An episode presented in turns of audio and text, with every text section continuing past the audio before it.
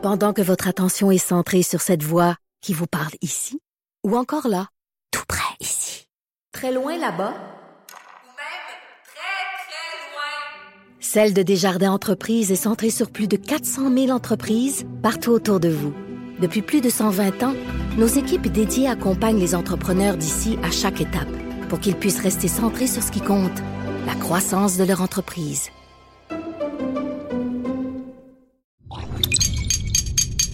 Cube Radio.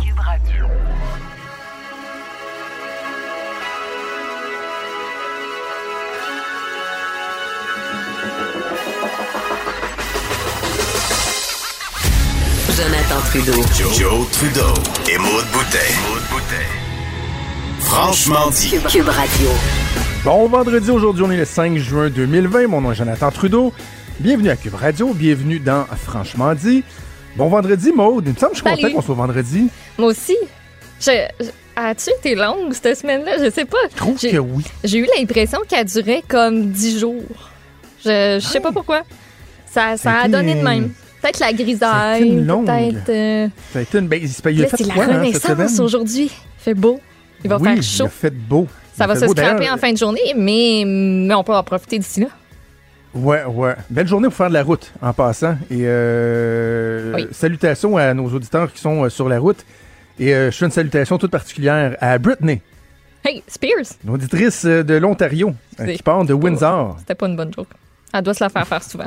Excuse. Oui, oui, j'imagine. Mais Brittany, c'est euh, la conjointe de notre collègue Mathieu Boulay, Ah, salut qui Brittany! demeure à l'autre bout de l'Ontario, à Windsor, et euh, qui prend la route euh, ce matin euh, vers Québec. Et je sais que c'est une fidèle auditrice, alors je la salue. Hey, il faut, j'ai plein, j'ai, tu sais, quand je prépare l'ouverture de l'émission, j'ai plein de petits sujets à, à aborder, mais en même temps, j'ai quelque chose qui me reste dans la tête.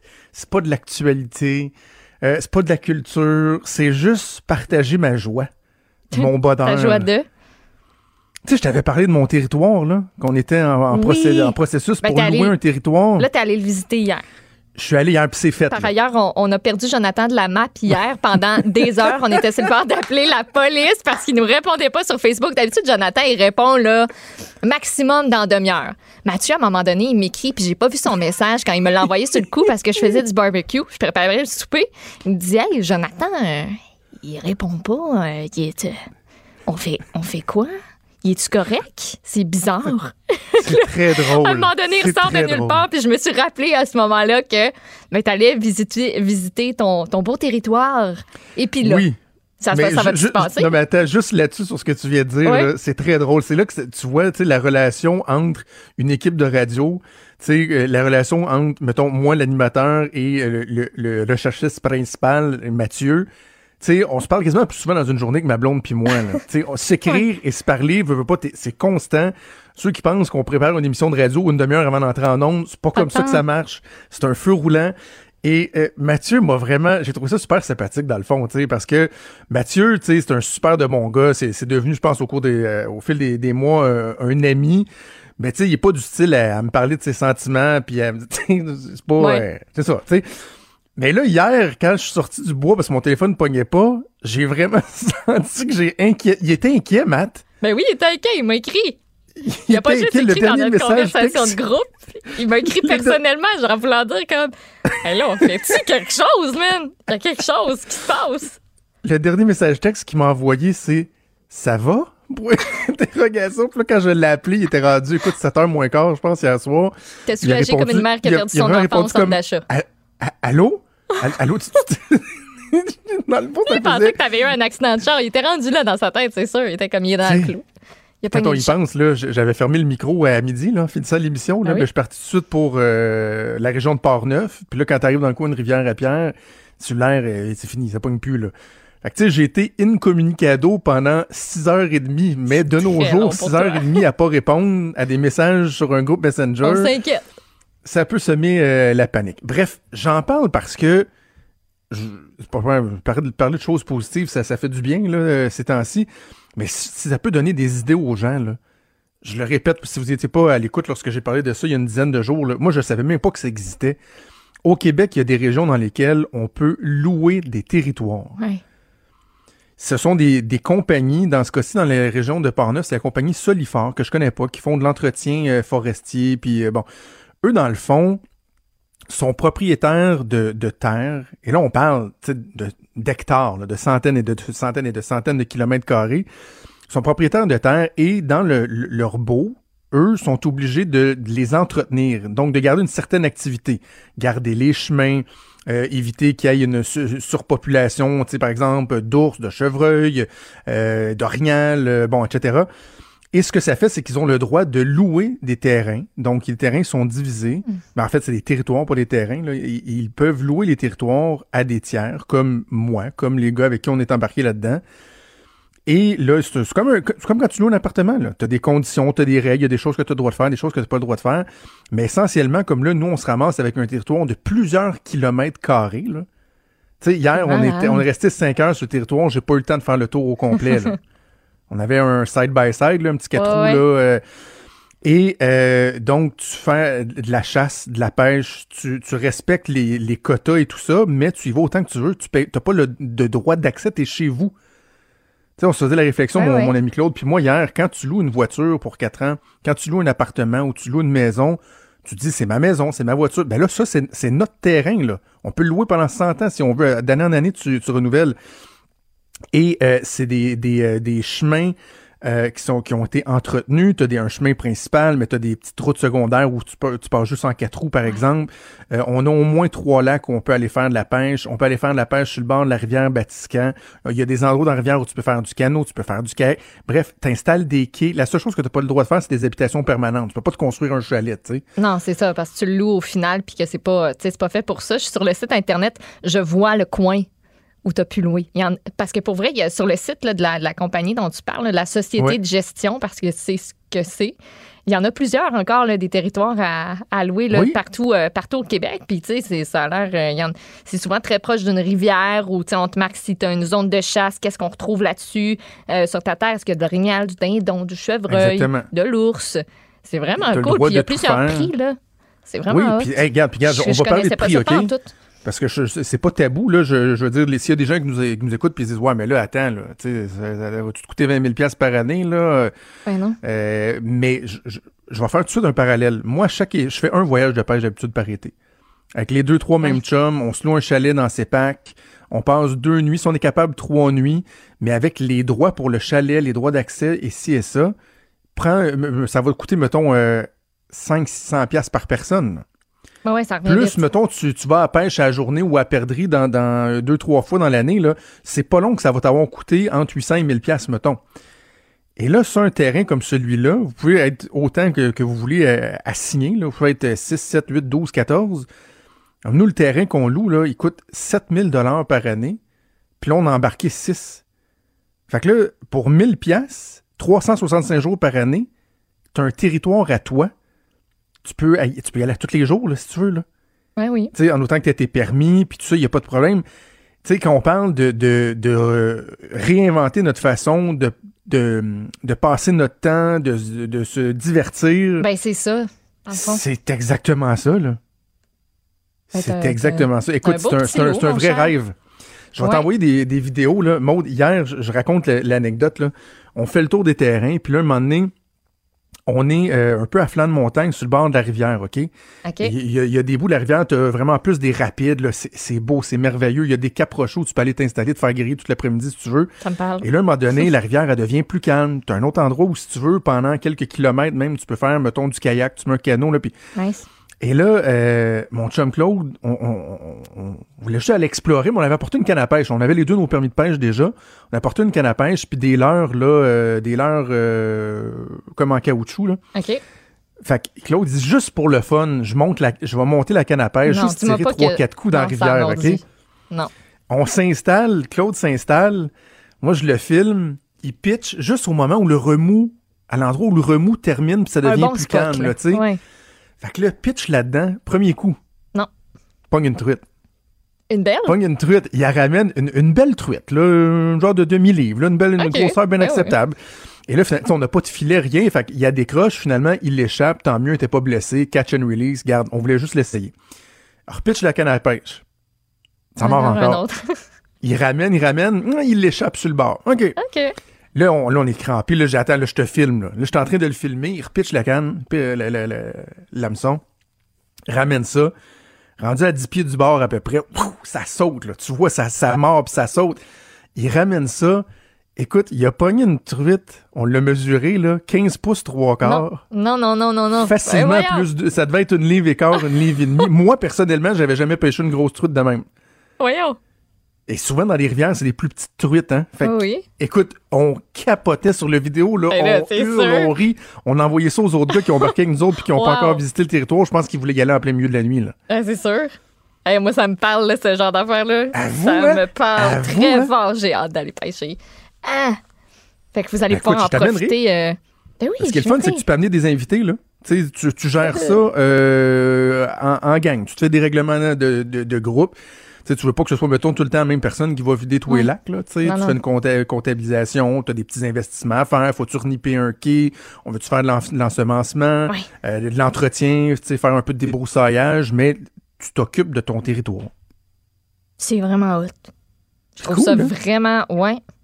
Ça te fait, tu sais, tu- sais que ce territoire-là, tu y vas, c'est toi, là, puis c'est ta gang qui y va. Fait que s'il y a quelque chose, ben c'est un de vous autres ou. euh, c'est vraiment le fun. Puis, il y a une barrière à l'entrée, t'as une clé. Ouais. Fait que, techniquement, personne n'est supposé d'entrer. On se doute qu'il peut avoir des braconniers, tout ça. Mais de façon générale, t'es chez vous, c'est ton territoire. Bref, Puis si t'aimes ça, tu renouvelles. Si t'aimes pas ça, tu bail après un an, puis c'est c'est pas plus grave que ça. Mais si vous tripez, ben après ça, tu te, tu te redemandes à chaque année, bon, il y en a-tu qui veulent... Parce que j'imagine qu'il y en a qui peuvent sortir, puis tu peux intégrer d'autres mondes après ça, signer, faire quelque chose de différent. Mais si mon chum a entendu ça, c'est sûr qu'en ce moment, il est, il est chez nous, puis il lève la main, puis il est comme, ça me tente, ça me tente, ça me tente, ça me tente. Ben, tu sais, parce que c'est ça la beauté, là. Tu sais, tu t'as mis le doigt dessus, là. C'est pas comme dire, hey, on s'achète-tu un chalet, voir si on va ça. Si au bout d'une année, t'aimes pas ça, t'as une hypothèque, tu viens le contracter sur Ouais. 20-25 ans quand même à rembourser, ou faut que tu le revendes. Là, c'est un loyer, là. Et t'as comme un, un- un- un premier droit à chaque année. Ils peuvent pas dire, ah, finalement, on le loue à quelqu'un d'autre. Non, non. Tu le renouvelles, tu le renouvelles, tu le renouvelles, tu le renouvelles, puis ce moment donné, tu veux plus, ben, tu le renouvelles pas. That's it. Bref, je, je partage ça parce que je trouve ça le fun, je trouve ça emballant et euh, ça peut peut-être donner des, des idées euh, aux gens. Là. Regardez, là, découvrez votre Québec. Ouais. Des fois, je nargue mon, mon bon ami Richard Martineau en disant Écoute, t'as jamais été en Gaspésie? Tu sais, Richard, j'ai jamais été en Gaspésie, j'ai jamais été en Abitibi. Je pense aux gens de la rive sud, rive nord de Montréal, là, de Montréal. Euh, Connaissez-vous votre Québec? Savez-vous qu'à quelques heures de route, là, vous venez ici dans Port-Neuf, ça vous prend deux heures et demie vous rendre. Là? Ah, c'est pas loin. Il y a ça, là. Il Mm. y a cette nature-là qui est accessible, là, qui peut être bien plus fun que. En tout cas, plus rentable qu'un voyage à Cuba, tu sais. Qui va te coûter final, euh, ouais. 1000 pièces, qui va te coûter ça pour une semaine, là. Alors, euh, voilà. tu arrives Je là-bas, tu partage la bonne plantes une nouvelle. tente ou si t'as une euh, roulotte ou quelqu'un où tu peux emprunter ou quoi que ce soit, ça se filme. Exactement, exactement. Alors, je propage la bonne nouvelle, tel un témoin de jour. Non, non, non, Non, non, va pas là, va pas là. Non, le grand ami de la nature. avec. Marjo. Marjo, Ben en oui. pêches-tu? Ben oui, Marjo en pêche. Ah Marjo, en, Marjo en empêche des Christy de Belle, mon père aussi. OK. Ah ouais. Bon, leur voyage de noces, de. OK? Parce que c'était leur 30e anniversaire de mariage comme au début de la semaine, lundi. Et leur Ah, voyage bravo, de noces, c'était un voyage de pêche. Je trouve ça vraiment hot. Très hot. Ouais, Au Québec? Ouais, ouais?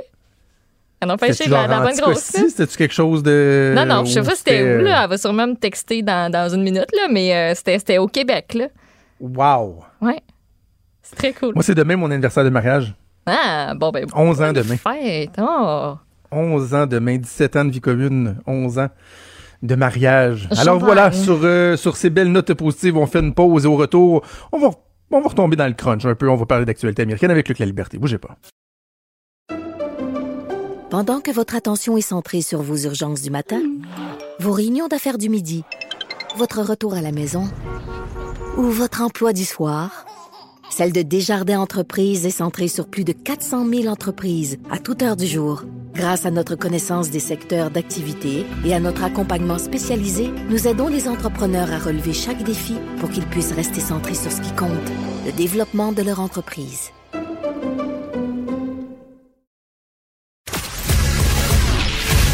Il est franc et nuancé. Jonathan Trudeau. La politique lui coule dans les veines. Vous écoutez Franchement dit. On va parler de politique américaine avec notre collègue Luc La Liberté. Salut Luc! Oui, bonjour Jonathan. Euh, parlons des sondages, parce qu'on a tous hâte de voir euh, les effets ben, de deux choses, j'ai envie de dire. Hein, la, pandémie, la crise économique qui, qui s'associe euh, à celle-ci. En plus, les tensions raciales et tout ça, on a hâte de voir l'évolution dans les sondages. Or, là, il y a même des sondages de Fox News qui sont favorables à Joe Biden dans des endroits où on ne s'y attendrait pas nécessairement. Non, voilà. Il faut toujours, bien sûr, le, mettre en contexte et prendre un peu de, perspective. L'élection n'est toujours prévue que pour le mois de novembre et ce n'est qu'un portrait euh, au moment où on se parle. Mais assurément, l'équipe de, Donald Trump, celle de Joe Biden, bien sûr, mais celle de M. Trump, euh, ben, ils doivent s'inquiéter d'un certain nombre de choses ou assurément ben, noter ces, chiffres-là.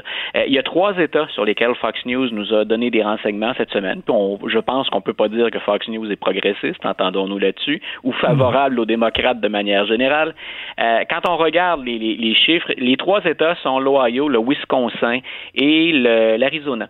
Et là où c'est intéressant pour les démocrates et moins pour M. Trump, c'est-à-dire que ben, il, doit prendre en note effectivement qu'on n'est pas satisfait de sa gestion de la crise depuis le début. Euh, le premier État, celui qui a étonné tout le monde, c'est l'avance que détient Joe Biden, qui est de 6 points en Ohio. Et M. Trump l'a emporté de façon confortable face à Hillary Clinton en Ohio. Donc le terrain lui est plus favorable, et plus favorable aux, euh, aux, républicains dans les derniers cycles électoraux. Donc voir que même dans cet État-là, euh, M. Trump est à la traîne, puis que l'avance, elle est confortable. C'est pas une avance insurmontable, mais on est quand même rendu début juin et, le président traîne la patte. Ça, ça a étonné beaucoup de gens. Et on s'est dit du côté démocrate, bien entendu, ben, il faut construire là-dessus. On est présent, tout comme les républicains maintenant on est présent sur le terrain. La machine électorale, elle est, elle est de mieux en mieux préparée, bien huilée. Puis on se dit, ben, il faut, s'arranger pour pas gâter la sauce. Euh, le Wisconsin, des États qu'Hillary Clinton a perdu et qui avait étonné en 2016, le Wisconsin, c'était un des trois États qu'on considérait comme étant le, le pare-feu ou le firewall, là où Mme Clinton disait, je peux compter sur ces trois États-là et c'est ce qui va nous garantir la présidence. Euh, ben, le Michigan penche maintenant du côté démocrate de façon assez, euh, assez régulière. Même chose pour la Pennsylvanie, mais le Wisconsin, c'était beaucoup plus serré. Et c'est toujours serré parce que M. Biden devance M. Trump à l'intérieur de la marge d'erreur, c'est-à-dire moins de 3 Mais là aussi, c'est une bonne nouvelle. On était loin d'être convaincu qu'on pouvait gagner le Wisconsin. Donc, bonne nouvelle de ce côté-là. Et dans l'autre, ça confirme une tendance depuis quelques mois, c'est-à-dire qu'en Arizona, qui a longtemps voté républicain, en Arizona, l'avance de M. Biden, elle est confortable. Alors, il y a de plus en plus de, probabilités que cet État-là tombe du côté démocrate au mois de novembre. Et le, sondage est intéressant aussi parce qu'on va au-delà de la présidence, puis on voit qu'il y a des candidatures même au Sénat. Il y a au moins un siège qui sera renouvelé en, en 2020. Euh, il y a au moins un siège qui risque d'échapper aux républicains, ce qu'on ne croyait pas possible, c'est l'ancien siège de John McCain. Donc, euh, bonne nouvelle pour les démocrates. Ils doivent cependant, il y a une ombre au tableau au travers de chiffres qui sont généralement favorables. Euh, ben, le président Trump est encore vu comme étant supérieur à Joe Biden en ce qui concerne l'économie. Et comme ce matin, on apprenait, et c'est une, surprise pour à peu près tous les observateurs, qu'on a créé de l'emploi avec le taux de chômage diminué ben plutôt que d'augmenter. M. Trump va pouvoir jouer cette carte-là de façon très, très légitime. Donc, euh, si on fait confiance à Joe Biden pour une foule d'autres sujets, entre autres la gestion de la COVID-19, pour la gestion de l'économie, dans le sondage, l'avance de M. Trump, elle est très confortable. C'est 11% d'Américains qui considèrent que M. Trump ferait un meilleur travail que M. Biden sur cette question-là. Et comme les chiffres de ce matin sont intéressants pour les Américains, bien entendu. Personne ne leur souhaite de malheur. Mais c'est intéressant aussi pour M. Trump. Ben, il va continuer à exploiter une carte avec laquelle il joue déjà beaucoup, beaucoup. Parce que je voulais justement t'amener là-dessus. Euh, les chiffres qui sont sortis euh, pour le pour le chômage sont beaucoup moins, beaucoup moins euh, alarmant que ce qu'on aurait cru. J'ajouterais à ça la bourse. On n'en a pas beaucoup parlé dans les dernières semaines, mais la bourse qui s'est relevée de belle façon. Donc, euh, ceux qui pensaient que Donald Trump ne pourrait plus jouer cette carte-là, ben finalement, il est capable de, de la jouer. Puis tu sais, je, me faisais la réflexion, si on, mettons, on se mettait dans, dans les souliers des, des conseillers de, de, de, Donald Trump, dans euh, la catégorie des cartes à jouer, du positif, tu sais, souvent les gens vont s'en prendre à la méthode mais d'autres vont juger sur les résultats. Et si on prend, par exemple, ces, ces, euh, ces, euh, euh, déclarations de cette semaine sur l'armée, sur la domination, etc., ben là, il y en a qui vont dire, ben, force est de constater que le calme est pas mal en train de revenir, là. Donc, lui, il va dire probablement que j'ai eu raison, puis ça a fonctionné. Donc, tu sais, tout ça pour dire, je fais un grand détour pour dire que, ultimement, si vous pensez que Donald Trump est battu d'avance, c'est pas vrai, là. Ce n'est pas vrai. Absolument. Pas. Puis je pense que tout le monde a, appris, même si on, quand on pousse nos analyses, on savait très bien que ce serait serré en 2016. Mais on avait presque tous considéré que ce serait serré, mais pour Hillary Clinton. On a déjà dit d'ailleurs, les sondages se sont pas trompés tant que ça. Les- M. Trump a gagné à l'intérieur de la marge d'erreur. Euh, c'est tellement polarisé. C'est- la clé. Hein. Il y a des gens qui voteront pas démocrates. Il y a des gens qui voteront pas républicains. Puis ça, on le sait depuis longtemps. Donc ça va se jouer après ça sur un tout petit nombre de personnes. Et c'est à ces personnes-là que Donald Trump s'adresse, Joe Biden aussi, mais que M. Trump s'adresse en disant J'étais bon pour l'économie, semble-t-il, du moins c'est ce que je vous ai toujours affirmé, puis c'est ce que vous semblez penser. Je serai bon encore. Et en politique intérieure, on a répété à de nombreuses reprises dans les, les, les 25-30 dernières années, depuis Bill Clinton, euh, c'est- l'économie le facteur le plus important. Est-ce que la, décence morale, est-ce que l'éthique, est-ce que le côté un peu bravache, est-ce que euh, le, caractère qui, divise dans les propos, l'impact sur la, la division des Américains, on va lui reprocher ça. Il y a fort à parier que ça joue dans la tête de plein de gens, mais c'est pas quelque chose de nouveau au sujet de Donald Trump. On l'avait noté ça très bien quand il a annoncé sa candidature. Euh, on l'a très bien noté dans son discours. Moi, j'avais j'étais là sur place et j'avais été drôlement étonné par son discours d'investiture où il parlait d'un cauchemar américain. Euh, puis il disait c'est un véritable carnage ce qui se passe actuellement. Donc, assurément, il s'adressait pas à une majorité d'Américains. Il parlait à sa base continuellement. Puis il savait très bien que c'était c'était polarisé. Donc, tout ça pour dire, on ne compte jamais pour battu M. Trump. J'ai répété bien souvent que ce serait serré. Et là, si on est un stratège ou si on est Donald Trump, ben autant les sondages, on doit les prendre en note. La nouvelle économique de ce matin, ça nous redonne un peu de courage, puis ça, ça nous redonne de l'ardeur sur le champ de bataille. Et je parlais de la colonne des, euh, des positifs là, pour euh, les gens Oui. euh, qui entourent Donald Trump. Euh, on peut inscrire Joe Biden aussi dans cette colonne-là, dans les, euh, dans, les, dans les éléments favorables à la réélection de Donald Trump. Et là, tu, tu veux me parler d'une déclaration controversée que Joe Biden a fait. Et euh, immédiatement, je sais pas toi, mais moi, je me suis rappelé la malheureuse déclaration d'Hillary Clinton sur le basket of deplorables qui lui avait fait mal. Je suis pas en train de dire que ça lui a coûté l'élection, mais ça lui a fait très, très mal. Est-ce que Joe Biden n'a pas appris de ces leçons-là? Voilà, écoute, pour, pour, pour le bénéfice des auditeurs aussi, les, euh, M. Biden, on, on a répété ce, ce- à combien de reprises qu'il était capable d'être son pire ennemi, un peu comme Donald Trump peut aussi être son pire ennemi à, à certains moments. M. Biden, il ne peut pas se permettre d'improviser jamais.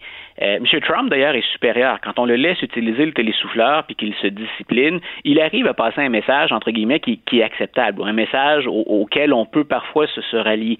C'est quand il intervient pendant le message ou après que là, parfois il détruit l'effet qu'il souhaitait obtenir.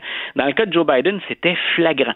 Pour les auditeurs, donc en 2016, Hillary Clinton a dit à un moment donné, il y a des partisans de Donald Trump. Moi, je les mets, elle a dit en anglais, dans un basket of deplorables.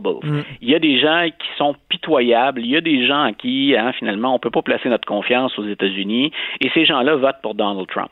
Je pense que sur le fait, sur le fond, elle a raison au sens où si on a, puis je pense que M. Trump pourrait pas se risquer à le dire aussi ouvertement que ça, si on a des gens ouvertement racistes qui votent pour le président, je pense qu'on peut s'entendre collectivement pour dire c'est condamnable. Est-ce qu'on doit, quand on est un candidat à la présidence, insister pour qualifier les Américains et les pointer du doigt? C'est ce qu'a fait Joe Biden encore ce matin. Il fait, hier plutôt, il fait, il est en entrevue là, dans, dans une discussion virtuelle, il est sur YouTube, c'est la- l'acteur bien connu Don Cheadle qu'on a vu dans les Iron Man, entre autres, qui anime la discussion. Et il y a un intervenant qui est là aussi, qui représente la communauté noire. Puis M. Biden passe le bon message jusque-là. Grosso modo, il faut être rassembleur. Puis si vous votez pour moi, ben j'ai pas de baguette magique, mais euh, ce serait préférable pour discuter de la question raciale que de reconduire Donald Trump au pouvoir. Puis il dit, nous sommes meilleurs que ce que nous avons affiché jusqu'à maintenant, les Américains, même si je pense, et c'est là où il fait une gaffe, il dit même si je pense qu'il y a à peu près 10 à 15% des Américains qui sont de mauvaises personnes, ou qui a dit plutôt qui ne sont pas de bonnes personnes. Euh, est-ce qu'il doit absolument faire ça dans un discours et une déclaration dans lequel il est en train de dire je veux être rassembleur? Est-ce qu'on ne devrait pas se concentrer sur le positif, sur la nécessité Ah de oui. se serrer les coudes? Là, il échappe comme ça une information. D'abord, c'est une statistique qui n'existe pas. Hein, il vient d'où? l'invente carrément. là.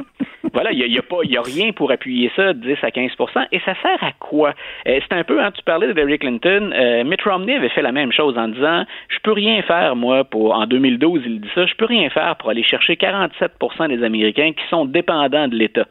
Euh, D'abord, ça aussi, ces 47 ils référaient à la polarisation de gens qui vont voter démocrate. Est-ce qu'il se devait de les taxer absolument de dépendants de l'État vivant aux mamelles du gouvernement fédéral?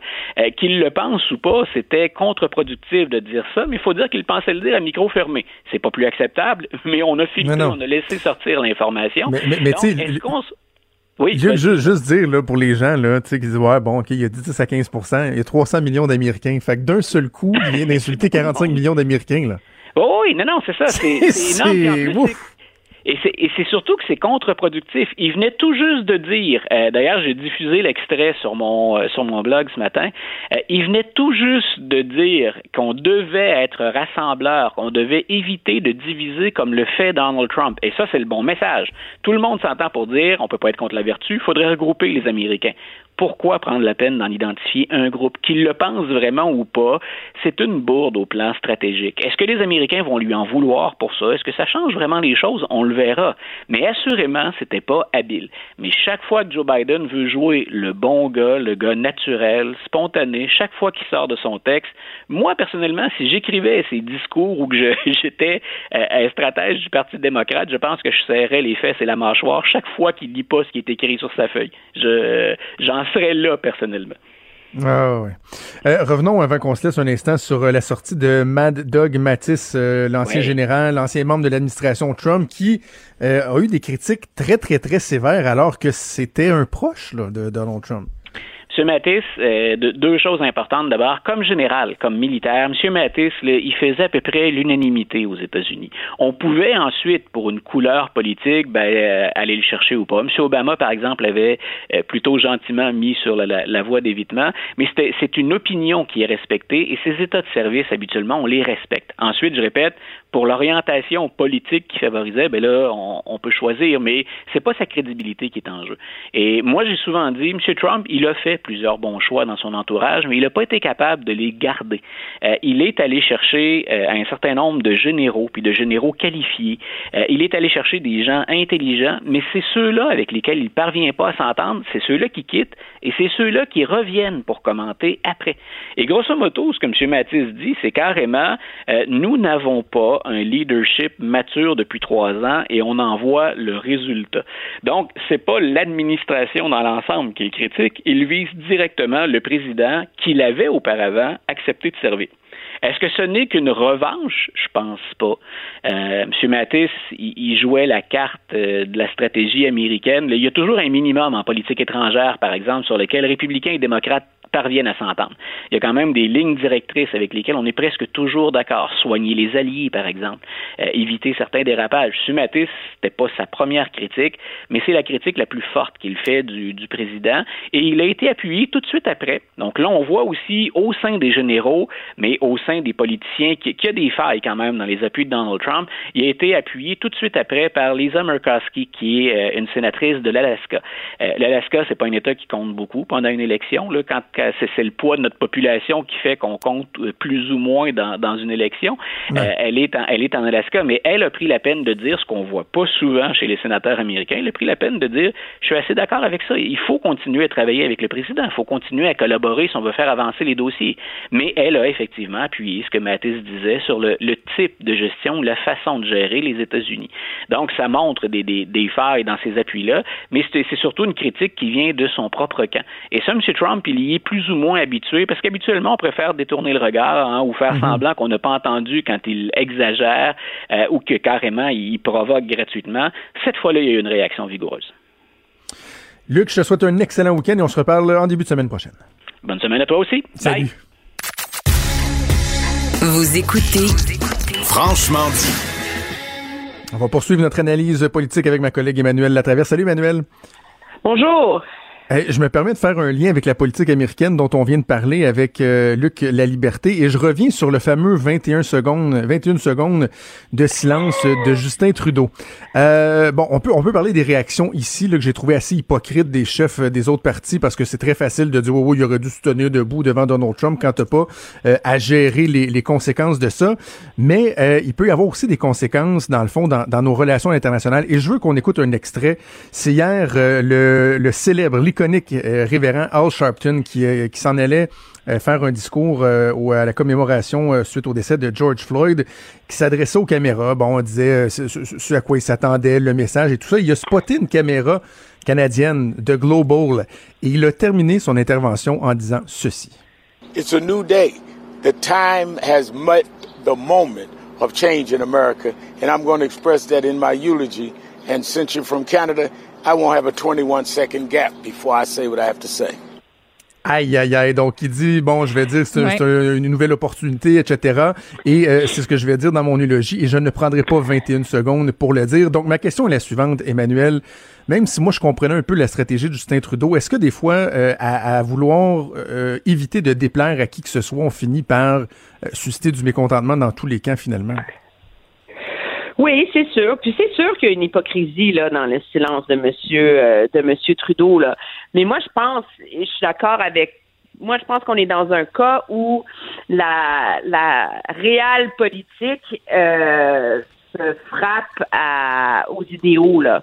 Et donc. Euh, euh, c'est certain que je pense que M. Trudeau aurait aurait voulu dire quelque chose, aurait voulu s'épancher sur la question, euh, mais il faut voir cet enjeu-là pas d'un point de vue euh, euh, de politique américaine, qui est celle du révérend Chapton, mais qui est du point de vue des intérêts supérieurs du Canada. Là. Et moi, je pense que M. Trudeau, cette semaine, néanmoins, euh, c'est sûr que son silence va en avoir déçu plusieurs qui vont voir là-dedans quelque chose d'hypocrite, etc. Euh, mais en même temps, euh, il a fait progresser et il a forcé la discussion sur la discrimination et le racisme à progresser au Canada. Moi, ça fait près de 20 ans que je suis sur la colline. J'ai jamais entendu un premier ministre dire que oui, il y a de la discrimination systémique au, Canada, que oui, il y a des préjugés inconscients, que oui, il faut avoir un débat sur les micro-agressions, qui est quand même un terme là, qui est quand même très, très, très identifié à la à la gauche euh, militante en termes de lutte contre les discriminations et le racisme. Alors, il a il a il a tenu un discours qui était très très fort là, sur la, la lutte contre le racisme et tout ça. Mm. Euh, donc, à un moment donné, moi, je pense qu'on de toute façon, on juge un gouvernement à ses actes là. Et, euh, et on verra quel geste supplémentaire ce gouvernement-là va poser. Mais on peut pas prendre le 21 secondes de silence de manière complètement isolée.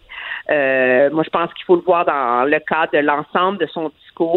Et là où il en aura déçu certains sur le front de ce silence, les, il y a des, plusieurs électeurs et plusieurs Canadiens m'ont trouvé qu'il n'est pas allé assez loin. Par ailleurs, euh, il est allé plus loin qu'aucun autre premier ministre en termes de discours et en termes de euh, pour légitimer euh, la, la, la, le débat autour de la discrimination euh, Ouais. systémique au, au, Canada. Puis la preuve, c'est que c'est un terme que M. Legault est pas prêt à, à, à utiliser.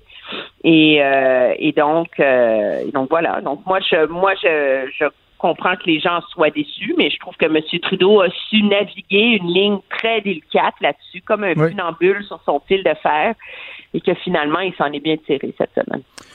Parlons un peu des conservateurs, parce qu'on les oublie trop souvent, mais euh, il y a une course qui va qui va reprendre. Il y aura éventuellement un nouveau chef conservateur. Et euh, j'invite les, euh, les auditeurs à lire la chronique de notre collègue euh, Guillaume Saint-Pierre euh, dans le Journal de Québec, Journal de Montréal, qui dit que euh, notamment les débats qui s'en viennent avec les conservateurs pourraient créer des malaises, ne serait-ce que par la non-maîtrise du français de pas mal tout, tous les candidats, mais également certaines positions partagées par des candidats. Et d'ailleurs, il y a la revue McLean qui a fait un sondage qui euh, donne des résultats, ma foi, qui laissent un peu pantois. Oui, ça fait partie des, des sondages hebdomadaires là, qui sont euh, qui sont réalisés là, en ce moment par euh, par la firme Léger. Et il y a une donnée dans ces sondages-là qui, est presque passée inaperçue, mais qu'a qu'a soulevé le McLean, c'est que on a un peu fait l'exercice en ce moment, qui est euh, académique, me diras-tu, là, mais de euh, voir qui euh, qui entre M. Trudeau ou M. Trump a la cote sur certains enjeux. Donc, est-ce que vous faites plus confiance à Trump ou Trudeau pour appuyer les soins de santé? Sans surprise, 80% des Canadiens choisissent Trudeau, les meilleurs euh, euh, s'entourer des meilleurs experts, dire la vérité, assurer la découverte d'un vaccin, relancer l'économie. Euh, mais ce qui est très, très intéressant, c'est quand on, on, rentre dans la nature des données et qu'on compare au sein des électorats. Donc, au sein de l'électorat conservateur, il y a 48 euh, des électeurs qui feraient davantage confiance à Trump qu'à Trudeau sur l'économie. Mais pire que ça, en général, est-ce que vous préférez Trump à Trudeau? Chez les électeurs conservateurs, c'est le tiers d'entre eux qui préfèrent euh, Donald Trump à Justin Trudeau. Et c'est très, très révélateur de du gouffre, si on veut, entre la base conservatrice et les aspirations électorales du Parti conservateur. Et ça illustre, je pense, toute la difficulté euh, et les défis auxquels ce parti-là est confronté. C'est que c'est un parti qui veut élargir son attrait électoral. Euh, pour justement réussir à former une coalition électorale plus large qui transcende les cercles ultra-conservateurs et euh, les frontières idéologiques de mhm. l'Ouest canadien. Mais en même temps, son électorat, sa base électorale est beaucoup plus radicale finalement que l'ensemble de la population canadienne. Pour preuve, il y en a le tiers qui préfère Trump à Trudeau. Moi, je pense qu'il y a une partie de cette donnée-là aussi qui est biaisée par le fait que chez une bonne partie de l'électorat conservateur, la haine et le mépris de Justin Trudeau sont viscérales. Et donc, n'importe qui est mieux que Justin Trudeau. C'est comme si en fait, Trudeau, c'était l'antéchrist politique en personne. C'est ça, parce que dans le fond, euh, Emmanuel, la, réflexion qu'on peut se faire avec des données comme celle-là, c'est ben, est-ce que les, les conservateurs veulent un Donald Trump ou ils détestent tellement Justin Trudeau qu'ils disent oui, oui, on prendrait Donald Trump à la place n'importe quand. Là. Ce qui est quand même ben, différent comme analyse. Oui, moi je pense que c'est différent et ils détestent tellement Justin Trudeau qui prendrait Donald Trump à la place. Moi je pense que, en tout cas, chez au moins le tiers de leurs électeurs. Mais ça illustre aussi à quel point euh, finalement, c'est une course à la direction euh, qui a vu des positions plus radicales de la part des candidats qui, en ce moment, font campagne pour séduire un membership qui est plus radical que les aspirations électorales. Et donc, c'est ce qui rend ce parti-là et cette coalition-là si difficile à gouverner, c'est que ça prend vraiment un chef qui est capable de réconcilier ces antipodes-là. Là entre ce que veulent les militants et ce qu'il faut faire pour réussir à se faire élire. Et, euh, c'est ce qui rend la course intéressante. C'est ce qui fait qu'il y a des candidats quand même euh, de l'aile euh, pro-vie, radicale, tendance, en tout cas, il y en a certainement un là-dedans qui a des tendances xénophobes, là, en ayant Derek Sloan, en ayant reproché à la à la directrice de la santé publique du, Canada d'avoir des allégeances euh, chinoises et etc. à cause de ses origines asiatiques.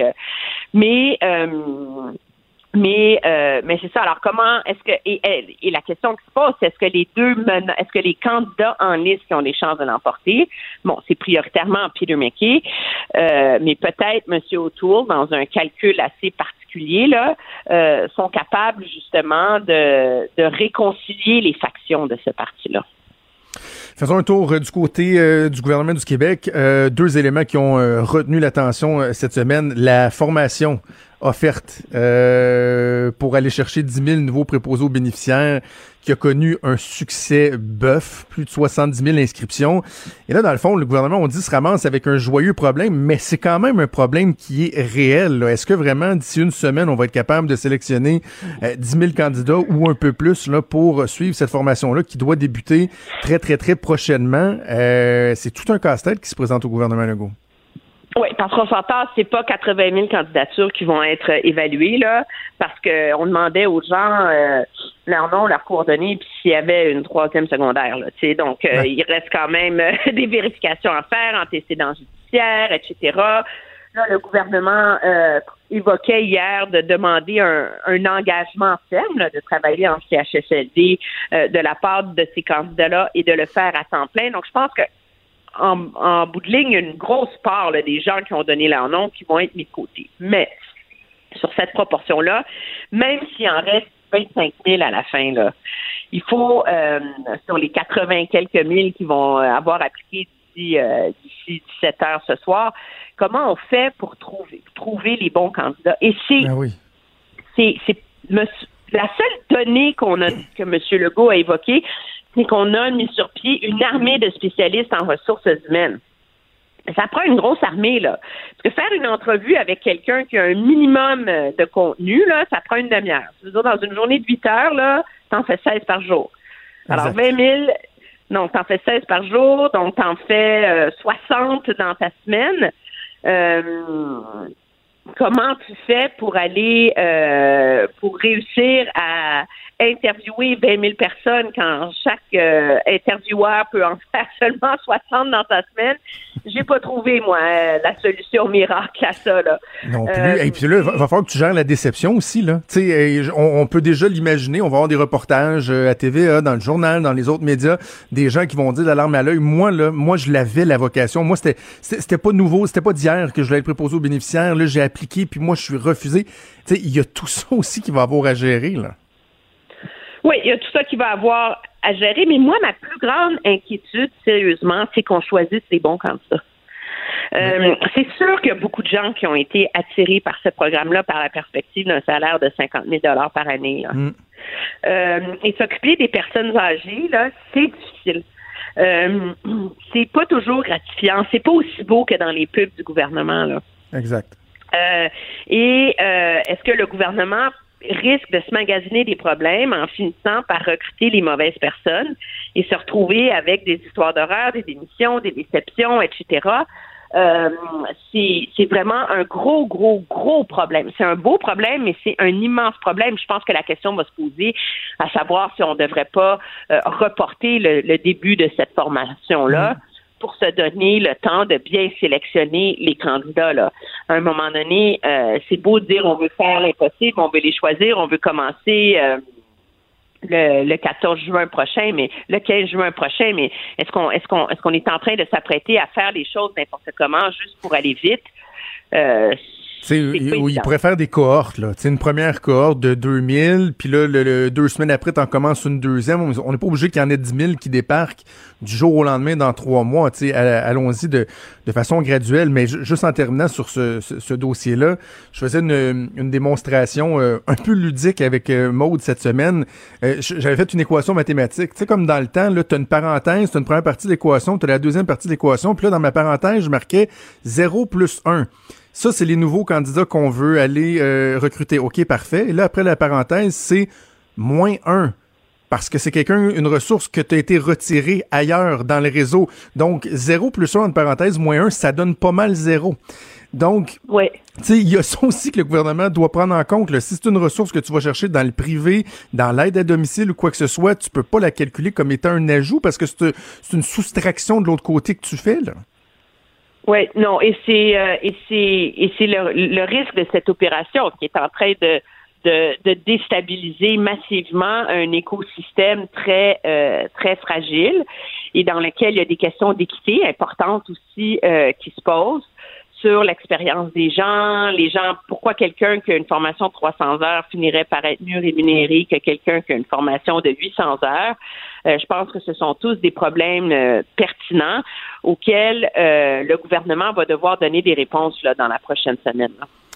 Absolument. Je fais juste souligner, avant de passer à notre dernier sujet, là, que notre collègue Patrick Belrose au Journal de Montréal, Journal de Québec, rapporte dans les dernières minutes qu'il y aura une exigence de travailler minimum un an euh, en, en CHSLD, donc un engagement de travailler un an, à défaut de quoi il faudra rembourser le montant euh, de la formation. Donc, reste à voir si ça va refroidir les ardeurs de, euh, de bien des gens. Avant qu'on cesse, Emmanuel, un mot sur le projet de loi 61 qui a été déposé pour accélérer la reprise économique, une espèce de fourre-tout, un omnibus qui va contenir bien, bien, bien des mesures. Et là, il y a notamment des gens qui se posent la question à savoir est-ce que le gouvernement ne profite pas de ce projet de loi-là pour se donner des droits, euh, des pouvoirs un peu démesurés, comme on l'avait reproché, exemple, au gouvernement Trudeau au début de la crise?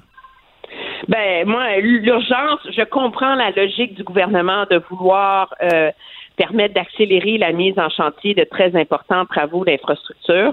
Mais il n'y a personne qui m'a expliqué pourquoi il fallait passer par l'urgence san- sanitaire de manière indéfinie pour y arriver. Est-ce qu'il n'y a pas un mécanisme plus circonscrit? Et c'est quand même intéressant. Là. Le gouvernement ne cache pas qu'on a alloué les projets d'infrastructure au prorata de la représentation politique.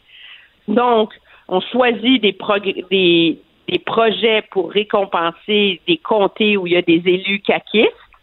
Et donc là, déjà, on est dans une logique où il y a un, un calcul partisan dans la valeur des projets d'infrastructure qui sont mis de l'avant. Et comme par miracle, on prévoit l'urgence sanitaire pour deux ans, juste à la veille des, des prochaines élections. Donc, pour se donner les moyens de faire plein de, de, de, contourner les règles et d'avoir euh, les, les coups des franches pour vraiment là, tout faire sans avoir les mains liées par les règles habituelles jusqu'aux prochaines élections. Moi, j'ai de la misère à voir qu'il n'y a pas un petit calcul partisan là-dedans. Du ouais. cynique, là, mais. Non, non, mais ça, ça commence. Puis, tu sais, j'écrivais là-dessus euh, dans le journal cette semaine sur le fait que, à un moment donné, les réflexes humains reprennent le dessus. Puis, tu sais, je, je, doute pas, là, la santé publique, c'est la, la, priorité. Puis, mais en même temps, tu sais, je vais me permettre de le dire comme ça, sur le side, là. Sur le side, tu penses à la suite des choses Ouais. aussi. Tu sais, il y a quelque chose d'humain, là.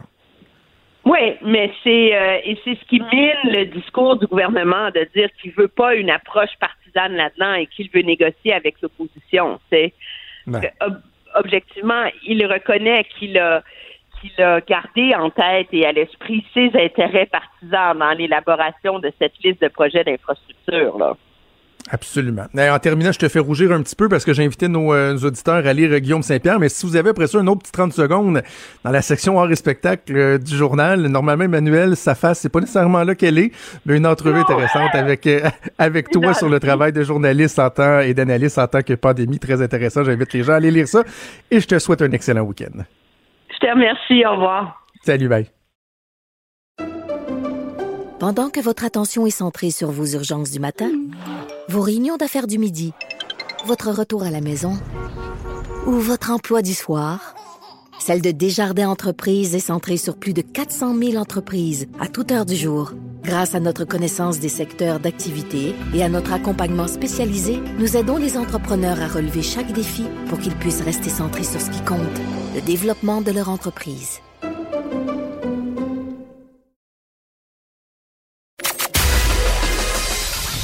Des débats, des commentaires, des opinions. Ça, c'est franchement dit. Cube Radio.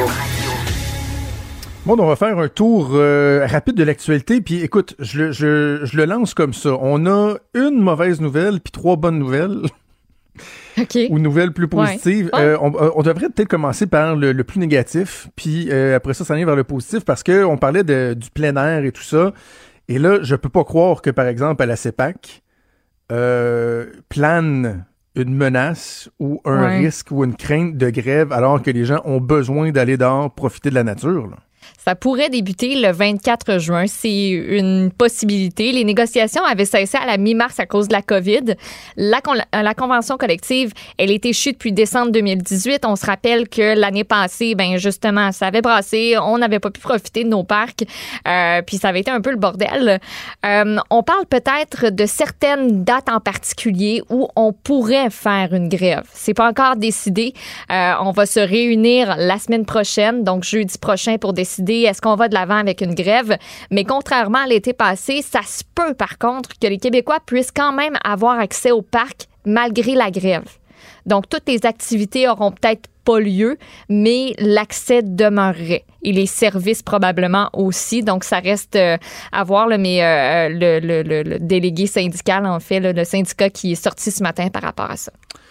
Juste euh, un, un message là, euh, aux gens de la CEPAC qui nous écoutaient. L'an dernier, vous avez scrappé une partie des vacances de bien des gens au Québec. La menace de grève était tellement imminente qu'il y a des gens qui ont été obligés de revoir leur plan de vacances. Ouais. J'avais même, je me souviens d'avoir écrit là-dessus dans le journal ouais. sur la détresse psychologique. Là. Tu sais, toute l'année, t'attends tes vacances, puis là, finalement, tu t'es réservé de quoi? Puis la CEPAC te dit non, nous autres, on va faire la grève.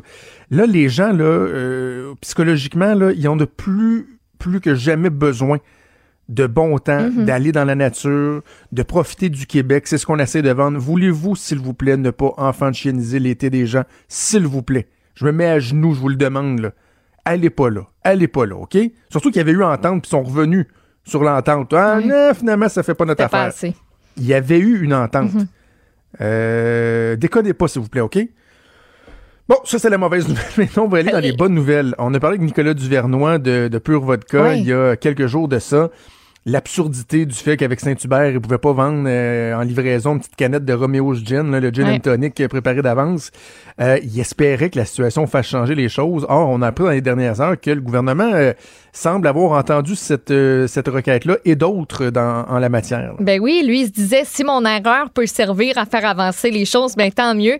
Ben son erreur va avoir servi parce qu'on va permettre au restaurant de faire livrer de l'alcool avec la manger.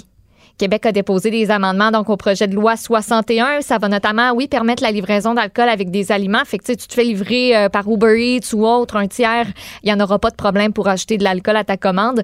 On veut aussi permettre que les boissons euh, alcooliques, euh, quand elles sont livrées ou emportées, elles aient un prix différent que celles en salle à manger. On voudrait permettre ça, cet écart de prix-là. On veut aussi réduire le prix du permis d'alcool saisonnier. On propose des allègements réglementaires en matière aussi de publicité. Un petit peu plus euh, technique puis plate, mais euh, on souhaite aussi permettre que les clients puissent consommer de l'alcool sans être dans l'obligation de commander un repas au restaurant. Bravo. Donc, euh, les restos vont pouvoir continuer à vendre de l'alcool malgré la fin du service. C'est pas mal ça. Bravo, bravo, excellente nouvelle. Puis justement, parlant d'activité, parce que ces aménagements-là vont être euh, euh, clés dans euh, la reprise euh, économique, mais aussi dans notre capacité à avoir un été un peu sur le sens du monde malgré les circonstances. Il y a la Ville de Québec qui a émis un communiqué qui, qui, te, qui te remplit d'optimisme et de Oui, joie. je trouve ça le fun. On dirait que Québec, là, vu. je sais pas, Régis, il y a, quelqu'un qui a pesé sur un piton à quelque part. Il, est- il est comme redevenu le pépé, gars. Ah, ouais, fun. Hey, puis là, j'étais en train, juste avant qu'on entre en onde, j'ai vu qu'il avait publié une vidéo sur sa page Facebook par rapport à l'annonce. Puis j'étais rendu dans un bon bout, mais on vous fera écouter une autre fois. Euh, c'est que la Ville de Québec annonce qu'elle va permettre euh, de, de faire des rues festives. Donc, après avoir permis l'alcool dans les parcs, de boire ta petite bière ou ton petit alcool que tu viens d'acheter chez un commerçant quand c'est une rue piétonne, ah ben, party on offre la possibilité aux citoyens de rendre leur rue piétonne le temps de quelques heures, d'une journée ou même d'une fin de semaine à partir du 19 juin. Fait que tu veux te faire un barbecue, tu veux faire un gros 5 à 7, tu veux faire, comme Régis Labon l'a dit dans sa vidéo, un karaoké, puis c'est tout le temps l'organisateur du karaoké qui chante le plus mal. Si c'est ton voisin, ça te tente pas. Euh, donc, vous allez pouvoir faire ça et ça a l'air pas très compliqué. Il faut juste présenter une demande euh, sur le site de la ville de Québec. Il va y avoir un formulaire qui est euh, rendu disponible. Euh, bien sûr, on peut pas faire ça dans une rue où il y a un parcours du RTC, donc le réseau de transport de la capitale, qui passe. Les rues commerciales, c'est non, où il y a du stationnement. Bref, il y a quelques exclusions, mais dans les quartiers résidentiels, on veut faire comme un peu euh, la fête des voisins qui a lieu chaque Mais c'est année. ça que j'allais dire, exactement. C'est basé la sur fête ce des voisins, mais pas juste, une- pas juste un week-end finalement. tout l'été. Fait qu'on veut que tout le monde puisse envoyer les enfants dans la rue en donc sans qu'il y ait de problème. Les parents, les, faut respecter la, la distanciation sociale, là, mais on veut rendre ça funny, funny à Québec. Vous allez passer bon. un bel été. Je, je- je- je sens qu'il y a du monde qui vont capoter sur la question de la distanciation sociale. Ah oui, mais là, qui capote? C'est comme, euh, moi, je m'imagine, je vais en parler avec ma blonde Ouais, tantôt, là, qui a le nez là-dedans depuis euh, trois mois. Là, je suis qu'elle va Ouais. comme. Dans La le cours ou dans la rue. Mais je pense que les gens ont développé quand même euh, des bons réflexes. OK, on va finir avec une, une dernière euh, bonne nouvelle. Euh, une compagnie aérienne, espérons que d'autres vont emboîter le pas, qui euh, finalement euh, entend raison et va rembourser les clients. Exactement, et ça s'est fait très discrètement. C'est WestJet qui euh, dit que maintenant, là, eux sont en mesure d'offrir l'option d'un remboursement selon ton mode de paiement. Euh, c'est disponible pour ceux qui avaient un voyage qui comprenait un segment de vol aux États-Unis ou au Royaume-Uni.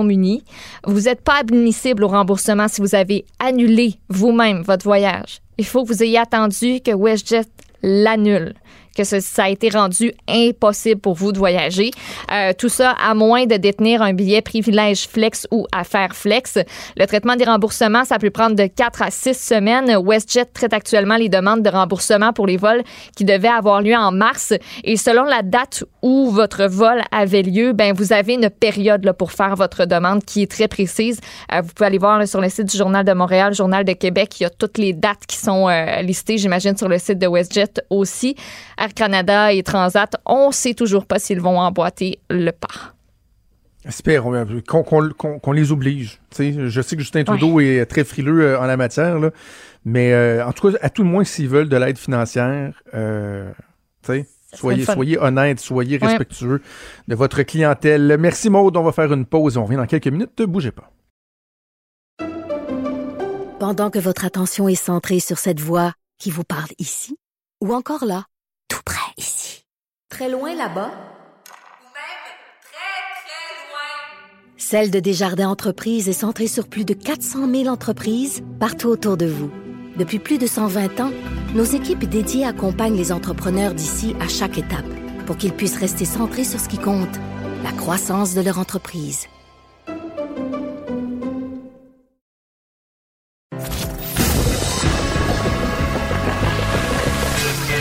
Franchement dit. Appelez ou textez au 187 Cube Radio. 1877 827 2346. Maude, il y a deux raisons euh, pour lesquelles j'ai très très hâte de parler à notre prochain invité. Premièrement, je tripe sa bouffe. J'aime ça faire à manger Ah, ça me et j'adore faire le barbecue, particulièrement le charbon. Et j'ai même plus de barbecue Mm. au gaz chez nous. Euh, je, Ah je- ouais. je- j'en ai seulement maintenant converti. que mon, euh, ouais, que mon Weber euh, au charcoal. Donc, premier élément, moi, parler de bouffe, parler de livres de recettes, de barbecue. Oui. Je suis là, je suis heureux. Et l'autre chose, c'est que j'aime les gens qui sont capables de sortir de leur zone de confort, qui ont un front de bœuf, qui vont réaliser des projets euh, qui, pour bien des gens, euh, sembleraient impossibles. Et c'est le cas de notre collègue à TVA, elle est journaliste culturelle, elle est également animatrice, vous la connaissez, Marie-Christine Leblanc, qui est une amie de longue date et euh, qui a lancé un livre, Le barbecue, c'est plus qu'un show de boucan. Et on a le plaisir de la recevoir pour euh, en parler. Salut Marie-Christine.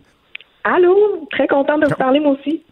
Ben écoute, super content de, te parler. On va parler donc de ton livre, Le barbecue, c'est plus qu'un show de boucan. Tout d'abord, ben, je vais vouloir que tu nous parles du, euh, du défi, de, de, de- du pourquoi été lancé dans un projet aussi, euh, aussi imposant que celui-là. Mais euh, d'abord, peut-être parler du boucan. Le boucan, la boucherie et traiteur, c'est l'association que tu as fait évidemment pour, pour, pour le livre. Peux-tu nous les présenter pour ceux qui ne les connaissent pas? Oui, en fait, le, le, le bouquin euh, Boucherie Traiteur, bon, c'est parti par un traiteur il y a environ quatre ans. Euh, faut, faut dire d'entrée de jeu que, que la, la compagnie appartient, entre autres, à mon conjoint. Donc, c'est pour ça que je les connais si bien. Euh, c'est une gang de joyeux lurons, c'est trois associés qui sont complètement passionnés par le barbecue et qui se sont dit, mais on me semble qu'il n'y a pas d'offre dans le traiteur pour des traiteurs vraiment avec barbecue, avec euh, du charbon de bois. Donc, ils ont décidé de faire ça de fil en aiguille. Mais la demande est venue euh, d'ouvrir des boucheries pour s'approvisionner eux-mêmes, finalement. Euh, et là, ben, ils sont rendus à trois boucheries euh, à Québec. Ils sont vraiment spécialisés dans le monde du barbecue. Et ils ont mis sur pied aussi un festival qui s'appelle le Grand Boucan où on a des compétitions professionnelles de, barbecue. Donc, c'est un peu, c'est en les regardant aller, mais surtout c'est en, en faisant la rencontre de passionnés de barbecue, de ces équipes de barbecue-là qui se promènent partout pour qui se lèvent aux aurores, aux petites heures du matin pour partir leur fumoir. Euh, Oui. c'est en les regardant aller où je me suis dit, là, il y, a- il y a quelque chose, faut mettre ça en lumière, faut parler de ces gens-là, ça devient vraiment un mode de vie pour ces gens-là. Et là, un moment donné, euh, Marie-Christine, t'es débarquée à boucherie et euh, tu leur as dit, Hey, je viens, je viens d'avoir une idée, moi. Et euh, toi, t'es, t'es journaliste, t'es animatrice, t'es une, t'es une femme d'affaires aussi, mais d'écrire des livres, euh, que je sache, c'est- c'était pas arrivé. Euh, l'idée, elle est venue de, elle est venue de où? Écoute, je, je, je, je dînais avec mon gérant bien, bien humblement, euh, tranquille, on jasait, puis j'ai dit, ça me tente de faire un livre, j'aimerais ça écrire. Puis je dis, on dirait que j'ai- j'aimerais ça écrire, puis je pense qu'il faut faire un livre avec le bouquin. Là, il m'a regardé, il dit, OK, mais tu t'en vas où avec ça? J'ai dit, ben, je sais pas, faut, faut parler de la culture du barbecue. Ça a été ça ma, ma première idée. Euh, puis d'entrée de jeu, on l'a soumis tout de suite à la maison d'édition qui a comme embarqué assez rapidement. Ça s'est fait euh, dans l'espace de quelques heures. Donc, je- quand je suis, je suis débarquée à la boucherie pour soumettre ça aux, garçons, ben c'était pas mal déjà fait. Donc, euh, le projet était présenté. Il n'y avait pas grand pas beaucoup de choix d'embarquer. Euh, au début, ils m'ont pris, euh, ils m'ont regardé de travers. Ils ont dit, t'es sûr là, qu'on s'en va là-dedans? Je dis, oui, je pense que je suis sûre. Donc, euh, ils, ils ont embarqué d'entrée de jeu, puis on a eu beaucoup de plaisir. Mais tu l'as dit tantôt, un projet imposant. Euh, faire un livre de recettes avant, je pensais pas que c'était autant de travail. Pour être bien honnête, là, je, je ne m'attendais pas à cette charge-là, euh, aux détails, euh, euh, auxquels il faut s'arrêter. Mais, mais quelle belle aventure. On a vraiment eu du, du plaisir à, à faire ça. Ça a été vraiment un travail d'équipe, puis une grande famille qui, qui se sont mis. Je peux pas prendre le mérite de ce livre-là parce que chaque personne qui a participé, je pense, euh, avait avec quoi y apporter, puis ça, ça donne ce que ça donne finalement ce, ce beau produit. Je veux qu'on parle euh, un peu plus tard du, du contenu du livre là, parce qu'il est imposant. là. Si vous pensez que vous allez vous procurer euh, un livre de recettes là, avec euh, 7-8 recettes puis une coupe de photos, là, on parle de plus de 225 pages. Euh, donc, je veux qu'on parle du, du contenu, mais juste sur la charge de travail, là, parce que ces recettes-là, faut, faut les élaborer, faut les essayer, faut les tester, euh, faut euh, écrire les textes, faut prendre les photos, parce que les illustrations sont, sont vraiment magnifiques, autant les, les photos de la nourriture que les photos d'ambiance avec euh, euh, la gang euh, du bouquin. Combien de temps ça prend du moment où tu débarques dans boucherie avec cette idée folle et le moment où, le bouquin est dans tes mains? Je dirais que je suis débarquée dans la boucherie avec cette idée folle en avril 2019 et le livre a été publié le 18 mars 2020. Donc, ça s'est quand même fait rapidement, Ben euh, dans le sens où on a travaillé beaucoup l'été dernier. Euh, tu parles des photos, c'est des photos de Mélanie Bernier. C'est vraiment, tu as raison, là, les photos sont incroyablement belles. faut dire que j'ai transformé ma propre maison en studio de photos pendant une semaine. Donc, on a fait euh, le shooting chez nous. Euh, si tu voyais les vidéos de l'envers du décor, ça n'a juste pas de bon sens. J'étais obligée de faire garder ma fille parce que c'était dangereux de marcher dans la maison. Donc, pendant une semaine, les gars s'étaient montés des cuisines à l'extérieur sur le terrain. On avait la cuisine à l'intérieur et ça a été sept jours du matin au soir où on a cuisiné et on a testé les recettes parce que ça, je suis fière de dire qu'on n'a jamais triché dans aucune recette. Tout, tout ce que vous voyez sur les photos, euh, on les a cuisinés pour vrai pour pouvoir aussi goûter puis se dire bon mais est-ce que ça, ça fait du sens qu'on a ce qu'on a élaboré tu sais? Euh, est-ce que ça se fait bien? Est-ce que ça se fait rapidement? Ça prend combien de temps? Donc tu sais on était euh, c'est notre premier livre pour tout le monde. Fait qu'on a décidé de tout faire ça en même temps de prendre le guest puis de faire des tris après. La majorité des recettes on les a conservées parce que vraiment euh, les gens ont apprécié, puis on a beaucoup trop mangé cette semaine-là, je t'avoue. Marie-Christine, il y a vraiment de tout, tout, tout dans, dans le livre. Tu sais, euh, oui, euh, assurément, il y, a, il y a des classiques. Là. On pense au charbon, comment tu vas faire euh, un, un steak, euh, des trucs comme ça. Mais, euh, tu sais, Mhm. vous avez pensé aux entrées. Il y a évidemment, il y a de la volaille, il y a des accompagnements. Moi, souvent, j'aime ça, dire, je vais faire telle pièce de viande sur le charcoal, mais je suis de toujours faire les mêmes accompagnements. Il y a des accompagnements qu'on peut cuisiner avec le barbecue, des desserts, des drinks, des déjeuners. Vous donnez les recettes de vos sauces, de vos, de vos rubs. C'est vraiment très, très complet, là. Oui, bon, c'est ce qu'on voulait d'entrée de jeu parce que souvent quand on parle de cuisson au charbon, bien que ça devient de plus en plus populaire, euh, il y a certaines personnes qui ont des craintes, tu sais, qui se disent bon, je suis capable de faire ça, est-ce que c'est accessible Je veux pas que ça soit des recettes exclusivement qu'on fait en compétition puis que ça va me prendre 12 heures. Tu sais, donc Mhm. on L'équilibre pour nous est important. Euh, la touche aussi, euh, là je veux pas rentrer dans le sexisme tout ça, mais la, la touche féminine qu'on apporte, sais, souvent avant on, en- on entendait dire ah le gars s'occupe du barbecue, il va faire cuire la viande, puis la fille va faire tout le, le l'à côté. Ouais. Euh, c'est plus vrai ça. Il y a des filles qui sont des mordus euh, de barbecue, mais qui apportent souvent une touche différente. Puis ça, on a voulu le mettre aussi. Donc, on a, on a vraiment été chercher les classiques de chaque membre du bouquin a dû donner des recettes. On avait nos chefs aussi, euh, Yannick et David, qui ont travaillé très fort, qui eux, euh, David, entre autres, fait de la compétition. Donc, on est allé chercher une expertise avec lui. Mais on voulait de quoi d'équilibrer, puis on voulait que les gens puissent se dire OK, je compose mon propre souper ce soir et j'ai tout dans le même livre pour le faire. Donc oui, je vais aller me chercher tel accompagnement, je vais aller me chercher tel plat principal, je vais pouvoir même faire un dessert, puis en entrée aussi. Il y en a qui se font super rapidement, il y en a qui c'est plus long. Donc cet équilibre-là, il était très important. Puis tu sais, quand on fait du charbon, là, euh, il y a des fois, moi, ça va, ça va m'arriver de me dire, ouais, là, j'ai juste une, petite pièce de viande à faire cuire. Je veux-tu allumer mon charbon, le faire chauffer, puis là, je vais en perdre une partie après qui va brûler naturellement. Mais là, avec les, les suggestions qu'il y a, tu sais, c'est que tu- comme tu l'as mentionné, tu peux faire ton entrée, tu peux faire ton accompagnement, tu peux faire ton plat principal, évidemment, ton dessert. Tu sais, c'est que tu viens vraiment maximiser aussi l'utilisation de ton, ton barbecue au charbon. Oui, absolument, c'est ce qu'on voulait. Puis c'est, je pense que et surtout dans la période qu'on vit actuellement, là, les gens sont de plus en plus intéressés à, à prendre le temps, tu sais, prendre le temps de prendre le temps. Puis Ouais. c'est aussi ce qu'offre la cuisson au charbon. C'est pas vrai que c'est tout le temps long. Tu peux faire de la, de la cuisine euh, assez rapidement sur euh, sur euh, le charbon de bois, mais mais quand tu as envie là de passer un après-midi, de te prendre un drink, puis de profiter de la vie, on dirait que ça, ça aide ça à relaxer, ça aide à, à surveiller ta cuisson, ta température.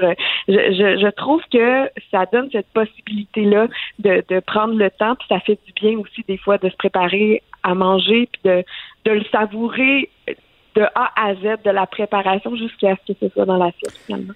Absolument. Puis ce qui est frappant, j'ai trouvé euh, dans le livre, c'est que ben, je trouve qu'il y a trop de livres de recettes dans les dernières années parce que bon, c'est devenu euh, de plus en plus populaire les, les livres de recettes, mais aussi le, le fait de faire à manger. De, c'est que il y a des, certains livres que tu consultes les recettes puis tu as l'impression que ça a été euh, construit, ça a été fait dans le but de te montrer à quel point eux sont bons, ils sont capables de faire des choses en cuisine que toi t'es pas capable de faire. Fait que tu lis le livre, tu fais waouh, mais je serais jamais capable de faire ça. Or, moi je trouve que euh, dans l'ensemble, dans les recettes que vous proposez, c'est original dans bien des cas, il y a des classiques, je le disais, mais c'est original. Mais en plus, tu, regardes la liste des ingrédients, tu regardes les instructions pour la préparation, c'est faisable. On peut le faire chez nous. C'est pas juste un chef spécialisé qui va être capable de réaliser ces recettes-là. là.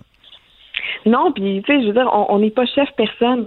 on est monsieur, madame, tout le monde qui, qui aime cuisiner puis qui, qui sont des épicuriens, qui tripent sur la bouffe, qui tripent sur se rassembler autour d'un bon repas. Fait que c'était dans l'optique de, de faire ça. Tu sais, c'est pas euh, ce livre-là, je pense qu'il est sans prétention, puis les recettes, fallait qu'elles soient accessibles, fallait que les gens aient envie de les faire.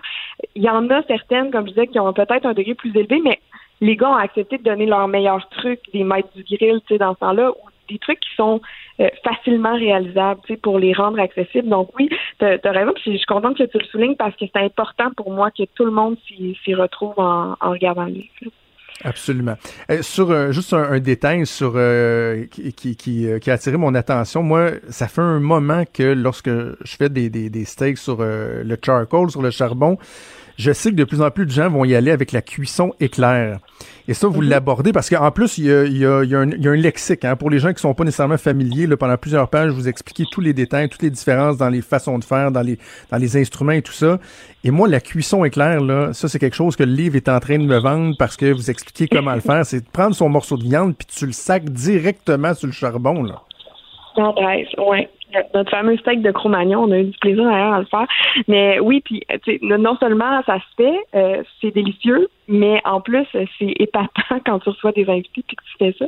Euh, T'as vraiment l'air d'un d'un pro, mais c'est pas si compliqué que ça à à, à recevoir. Mais tu sais, faut, faut se souvenir aussi que la cuisson au charbon, quand on y pense, c'est la plus vieille méthode de cuisson qui existe. Tu sais, Euh, dans le temps, là, il y en avait pas de, de, de four à convection. Là. Tu sais, les, les, les gens travaillaient avec les braises, puis c'est la façon de faire.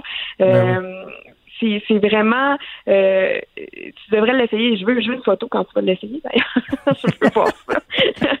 mais mais c'est vraiment une, façon de plus en plus populaire de, le cuire et il faut pas que ça fasse peur. Et oui, on explique exactement euh, comment avoir la merveilleuse croûte noircie qui va donner du look à ta pièce de viande, mais qui va la laisser tellement tendre euh, à l'intérieur que ça va rester bleu, ça va ça va être goûteux, ça va être c'est c'est c'est vraiment délicieux. Puis puis comme je dis ça fait un hit chaque fois que qu'on fait ce, ce genre de, de là. Nous on le fait avec un tomahawk, c'est une pièce quand même assez imposante mais qui peut bien se partager. Après tu mets ça au centre d'une table puis euh, ça donne faim finalement sur l'heure du dîner comme ça j'imagine. Absolument. Non, mais moi, j'ai fini de le feuilleter parce qu'il est tellement euh, imposant que j'ai fini de le feuilleter à 7h30 à matin et j'avais envie de me faire une gazpacho avec des, des légumes fumés là, à 7h, 7h30 à matin. Et en terminant, euh, Marie-Christine, l'autre qualité, je trouve, sincèrement, du livre, puis, tu sais, euh, on se connaît, puis ça me fait plaisir de te recevoir en entrevue, mais c'est pas de la flagornerie, là. J'en ai parlé avec euh, Mélissa, ma conjointe que tu connais bien.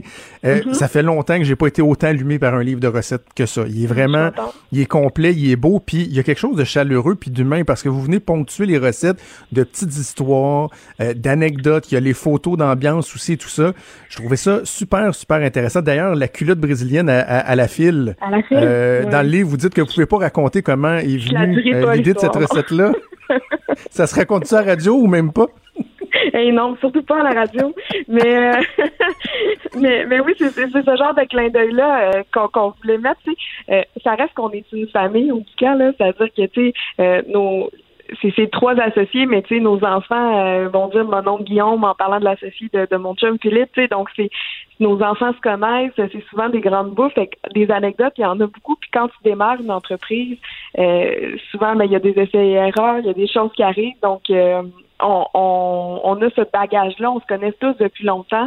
Moi, l'associé de, de mon chum, je le connais depuis le secondaire, donc tu sais, c'est c'est c'est des belles histoires. On avait envie de mettre ça de l'avant, puis je pense que la, la bouffe, la nourriture, ça réunit bien les gens.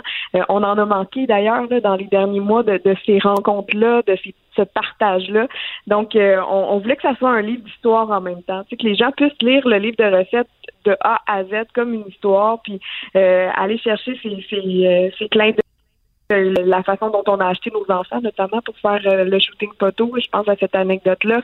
Des récits de voyage aussi. Tu sais, on a les, les noix de Saint-Jacques où on est allé chercher la recette euh, c'est directement au Vietnam pendant un voyage. Ben oui. On est rentré dans la cuisine de, de la maman vietnamienne qui nous a bien qui a bien voulu nous transmettre sa recette. On l'a adaptée pour ici, mais tu sais, c'est ce genre de petits bijoux-là qu'on avait envie de partager à- avec les gens. Puis on voulait pas rien garder pour nous, tu sais, sauf l'histoire de la culotte précieuse. On va la garder pour nous, mais peut-être dans un futur. OK, c'est bon, c'est bon. Ben. Donc, c'est pour les gens qui veulent essayer, évidemment, les, les produits, c'est le bouquin, boucherie et traiteur. Le livre, c'est le Mhm. barbecue. C'est plus qu'un show de boucan. C'est aux éditions euh, La Semaine. Euh, c'est disponible, on peut, on peut le commander sur Internet ou c'est c'est quoi les, les différentes façons Oui. de procéder, Marie-Christine? Je vous dirais, meilleure façon, leslibraires.ca, ça encourage aussi nos petites librairies euh, indépendantes du Québec. Euh, je pense que c'est une belle façon de, se le procurer si vous n'avez pas envie d'aller dans les magasins. Euh, je sais que la, tendance en ligne est, très populaire. Euh, sinon, c'est un peu partout, c'est disponible partout, euh, bien sûr dans les boucheries du côté de Québec, mais sinon, euh, on, est chanceux. euh, les, les gens l'ont commandé beaucoup, fait que il, dans toutes les régions du Québec, il est disponible. Euh, il y a les points de vente, c'est ça, mais leslibraires.ca, je pense que c'est la meilleure façon de, de vous le procurer facilement. Puis on me dit que les délais sont très rapides pour le recevoir. Euh, et n'hésitez pas à nous les partager. Vos, depuis le début, les gens nous partagent leurs photos, leurs essais, leurs modifications aussi. Tu sais, il y en a qui c'est, ça Ben la oui. recette, hein, c'est de, de se faire plaisir, c'est de, de- d'ajouter son, son petit grain de sel. Et c'est toujours le fun de, de voir ça après. Ça, ça nous rend bien fiers, en tout cas. Ben, Marie-Christine Leblanc, merci beaucoup. Félicitations pour euh, ce projet-là. Je te souhaite un bel été. Ça va être un été chargé avec euh, bébé numéro 2 qui, euh, qui doit être Oui. euh, sur le bout de, de, de se pointer le, le nez, là. Ouais, 29 semaines, là, fait que ça, ça sent bien. Il est très actif. Bon. Ben, bel été à, à toi, Marie-Christine. Merci beaucoup. Bonne Merci, journée. à bientôt. Salut. Pendant que votre attention est centrée sur vos urgences du matin, vos réunions d'affaires du midi, votre retour à la maison ou votre emploi du soir, celle de Desjardins Entreprises est centrée sur plus de 400 000 entreprises à toute heure du jour. Grâce à notre connaissance des secteurs d'activité et à notre accompagnement spécialisé, nous aidons les entrepreneurs à relever chaque défi pour qu'ils puissent rester centrés sur ce qui compte, le développement de leur entreprise. Franchement dit. Jonathan Trudeau. Et Maude Boutet. Appelez ou textez au 187 Cube Radio 1877 827 2346. Cube Radio. Cube Radio. Une annonce qui était euh, tellement attendue hier, hein, que de la part de la ministre euh, déléguée à l'éducation, Isabelle Charret, pour la reprise des sports d'équipe. Je pense autant aux adultes. Là. Moi, j'ai ma ligue de balmol, j'ai hâte de recommencer. Mon gars a hâte de jouer au, au baseball. Bref, bien des gens qui attendaient ça, mais il y a quand même certaines questions, certaines interrogations qui subsistent. On va faire un, un- un petit tour d'horizon. On va commencer par jaser soccer avec Mathieu Chamberlain, qui est directeur général de Soccer Québec. Monsieur Chamberlain, bonjour. Bonjour. Euh, Est-ce que vous êtes satisfait de l'annonce d'hier? Ah, on est très content. C'est euh, c'est vraiment une belle nouvelle, euh, non pas juste pour le soccer, là, mais pour toute la communauté sportive. On sait que dans les prochains jours, les prochaines semaines, il y a des milliers de jeunes qui vont pouvoir retourner à leur sport, à leur passion. donc, on, on peut dire que c'est une excellente nouvelle. J'avais eu la ministre Charron en entrevue il y a euh, une dizaine ou une quinzaine de jours de ça et euh, elle me disait à ce moment-là, va quand même falloir se faire à l'idée que les activités, puis elle citait le soccer en exemple, le, le- le soccer par exemple comme on le connaît, euh, va pas jouer de la même façon, euh, lors de la prochaine saison estivale. Mais là, votre, interprétation de ce qui a été annoncé, c'est là, je vous disais qu'il y a encore des interrogations, là.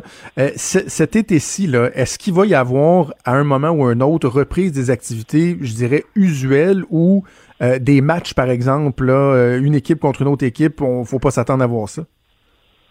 C'est sûr que c'est une situation qui évolue assez rapidement. Hier, ce qu'on a eu, c'est le go pour se faire dire vous pouvez aller sur le terrain en entraînement supervisé qui respecte euh, la distanciation. Puis aussi, on a évoqué, là, on a ouvert euh, une porte en disant peut-être vers la fin juin, si tout se passe bien, on voudrait voir une forme de match, de compétition. Donc, sur, sur cet aspect-là, il y a des questionnements de, même de nous autres, de dire, bon, ben, à quoi ça va ressembler? Je sais qu'il y a dans la conférence de presse, on a euh, beaucoup parlé, des journalistes sont beaucoup axés sur la distanciation. Puis l'exemple du soccer est, ressorti, parce que quand on regarde le soccer, c'est un, sport de position où est-ce qu'il faut euh, euh, se faire des passes, enlever le ballon à l'adversaire. Donc c'est sûr qu'il y a l'aspect de distanciation. Je pense que l'aspect qui a été discuté, c'était est-ce que cette distanciation-là doit être rigide dans le cadre où est-ce que on peut rentrer dans un espace de deux mètres de façon très rapide et très succincte. Donc, dans le cadre, par exemple, d'un duel dans notre sport. Donc, c'est des choses qu'on doit aller chercher comme réponse au niveau de la santé publique. Dans notre plan de relance, on prévoyait déjà une phase 2 euh, avec dans les entraînements une forme d'opposition, puis en allant progressivement vers les duels, donc euh, en un contre un, après ça, y aller en deux contre deux, trois contre trois, euh, pour après arriver à une phase 3 qui nous amènera à des matchs à l'intérieur de même club. Une phase 4 avec des clubs d'une même région et une phase 5 qui serait un peu le soccer tel qu'on l'a connu avec des adaptations, surtout au niveau des protocoles sanitaires qu'on devra bien sûr maintenir quand même pour, euh, pour du long terme. Parce qu'il reste que plus on avance dans le programme, dans les différentes phases, plus il peut y avoir des zones d'incertitude. Puis on comprend, la santé publique va vouloir voir comment ça se déroule de façon générale au Québec, mais euh, aussi dans la reprise de ces activités-là. Mais euh, qu'est-ce que vous répondez aux parents? Parce que je sais qu'il y en a, j'ai lu des messages, il y en a qui m'ont écrit pour me dire, mais en même temps, souvent, ce sont des investissements de quelques centaines de dollars pour euh, une période estivale, une période en plus qui va être qui va être écourtée. Il y en a qui disent, ben, on aimerait ça savoir, oui, on va, euh, on va payer 350, je sais pas, 400, 500 dollars, mais euh, c'est pour faire juste l'entraînement qu'on peut faire dans notre cours, euh, on va le faire ici à moindre coût. Donc, il y a des gens qui ont des, inquiétudes par rapport à, ce flou-là. Ce sont présentement, les, tout le monde est dans l'incertitude aussi, les clubs aussi. Les clubs, ce que je vois, sont assez flexibles dans leur offre de service. Ça veut dire venez, venez vous inscrire, puis aussi par rapport au de l'activité, on ajustera selon ce qui, est permis de faire. Euh, avec ça, ça c'est un point. Euh, puis je pense que euh, il y, a des mots qui sont ressortis dans cette crise-là, donc se réinventer, être flexible, s'adapter. Donc ça, c'est des choses que nos organisations vont de l'avant. Après ça, ce que je dirais aux parents, mais la première priorité, c'est la sécurité, c'est la santé. Donc ça, c'est la, première priorité. maintenant, on peut retourner sur le terrain ce qu'on a là, OK, c'est en respect de la distanciation, en respect de certains protocoles sanitaires. Euh, la belle surprise pour nous hier, c'est on a évoqué, oups, une forme de match pourrait commencer là, à la fin de juin. À la fin de juin, là, c'est euh, c'est assez dans le court terme. On parle mm-hmm. de, trois semaines ici. Euh, donc, pour nous, c'est assez intéressant. Puis on peut se dire avec confiance, mais il y aura une forme de match en juin, pas en juin, excusez-moi, durant l'été. Euh, mais là, après, quelle forme prendra? Ben, il nous reste des discussions à y avoir. Puis, euh, euh, comme depuis le début de cette crise-là, tout évolue tellement vite, surtout dans les dernières semaines avec le déconfinement. donc, moi, ce que je veux, c'est aller chercher les informations auprès de vos clubs. Ils sont là, ils sont flexibles, ils sont prêts à vous accueillir. Puis nous, en fonction des directives qu'on reçoit, ben, on, on va adapter l'offre de service pour être impliqué dans le sport, euh, dans le sport amateur via les différents sports que mes enfants pratiquent, je, je comprends bien, je sais que des fois une des difficultés, c'est c'est les ressources humaines. C'est trouver des parents qui sont prêts à s'impliquer, euh, à donner un coup de main ou à être instructeur, instructeur adjoint, c'est déjà une difficulté. Là, ce qu'on comprend, M. Chamberlain, c'est que ça va prendre encore plus de gens là, pour encadrer tout ça. Euh, est-ce que vous avez une crainte que ce soit difficile? Puis je me dis, est-ce qu'il y a même, par exemple, des associations où ils pourraient ne pas être en mesure de, de relancer les activités par manque de ressources pour encadrer les jeunes? Ça, c'est sûr. Il y, a, déjà des, associations qui ont vu que présentement, ils n'étaient pas capables, qui allaient embarquer dans une phase un petit peu plus tard. ça, je pense qu'on est mieux un, club qui dit, gars, on n'est pas capable de le faire plutôt qu'ils essaient de le faire puis que ça ne marche pas du tout. Donc, ça, on sait où est-ce qu'il y en a. On a aussi une grande majorité de clubs qui vont y aller. Euh, on a aussi là, envoyé euh, une infolette à tous nos membres ce matin, justement, avec euh, il y a un rôle de bénévole pour nous qui est crucial, qu'on a appelé le, le, Horatio qui sera là pour euh, respecter toutes les euh, faire respecter toutes les, les, normes sanitaires puis aussi toutes les normes de distanciation. Et ça, on a fait un appel à tout notre réseau à dire si ce rôle-là vous intéresse, ça demande pas là, des, compétences nécessairement en soccer, juste euh, d'être là, de recevoir des lignes directrices, une, une petite formation par votre club, puis euh, de donner un coup de main justement pour que les, les règles de base là, soient bien établies sur le terrain. On va vous souhaiter une bonne relance, une bonne saison, Mathieu Chamberlain, directeur général de Soccer Québec. Merci d'avoir pris le temps de nous parler. Euh, merci beaucoup, puis une bonne saison. Merci, merci à vous aussi. On va poursuivre la discussion avec euh, Michel Laplante. Michel Laplante, on le connaît notamment parce qu'il est président des, des, capitales de Québec. On lui avait parlé il y a quelques semaines de ça, mais il était également membre du conseil d'administration de Baseball Québec. On va euh, lui parler tout de suite. Monsieur Laplante, bonjour. Bonjour. Bon, ben pour le baseball aussi, c'est des bonnes nouvelles. Si je me trompe pas, Baseball Québec avait présenté un plan de relance, euh, quoi, c'est au début de la semaine, qui était en, sept manches, si on veut, en sept étapes, cette phase. Et là, dans le fond, avec l'annonce qui a été faite par le gouvernement, on peut même, si je me trompe pas, accélérer ce processus-là. Oui, on peut l'accélérer. On ne sait pas exactement encore à quelle manche vraiment on va partir, mais euh, en fait, pour, pour au moins faire les pratiques au début, puis tout ça, on va pouvoir faire de quoi avec les jeunes. C'était c'était notre souhait le, le, plus grand, en fait, de revoir nos jeunes sur le terrain. C'est sûr que ça va être un peu différent au début, mais euh, on a grand, là, grand espoir qu'on puisse euh, aller de manche en manche, d'étape en étape, et euh, pouvoir éventuellement là, faire des matchs d'ici peut-être deux, trois semaines. On verra avec la santé publique. C'est quoi les défis particuliers au baseball? Parce qu'on a l'impression que, euh, par exemple, bon, la distanciation sociale, c'est plus facile à respecter que, par exemple, au soccer euh, ou au hockey. Mais euh, malgré ça, il y a quand même des, des, des, des défis à relever. Oui, les défis à relever peuvent, se passer au niveau de l'équipement. On sait, exemple, que l'équipement de receveur est passé mm -hmm. d'un joueur à l'autre souvent. Un receveur fait deux manches, l'autre fait deux manches. Bon, ça, c'est une partie. Euh, dans les dernières années, la plupart des jeunes ont leur bâton. Alors, quand on jouait, là, il y a, il y a une trentaine d'années, on avait tous le même bâton pour exact. On même des fois on s'échangeait les gars, tout ça, ça a, très, ça, ça, a vraiment changé où les jeunes ont leur équipement, tout ça. Donc ça, c'est pas vraiment un problème.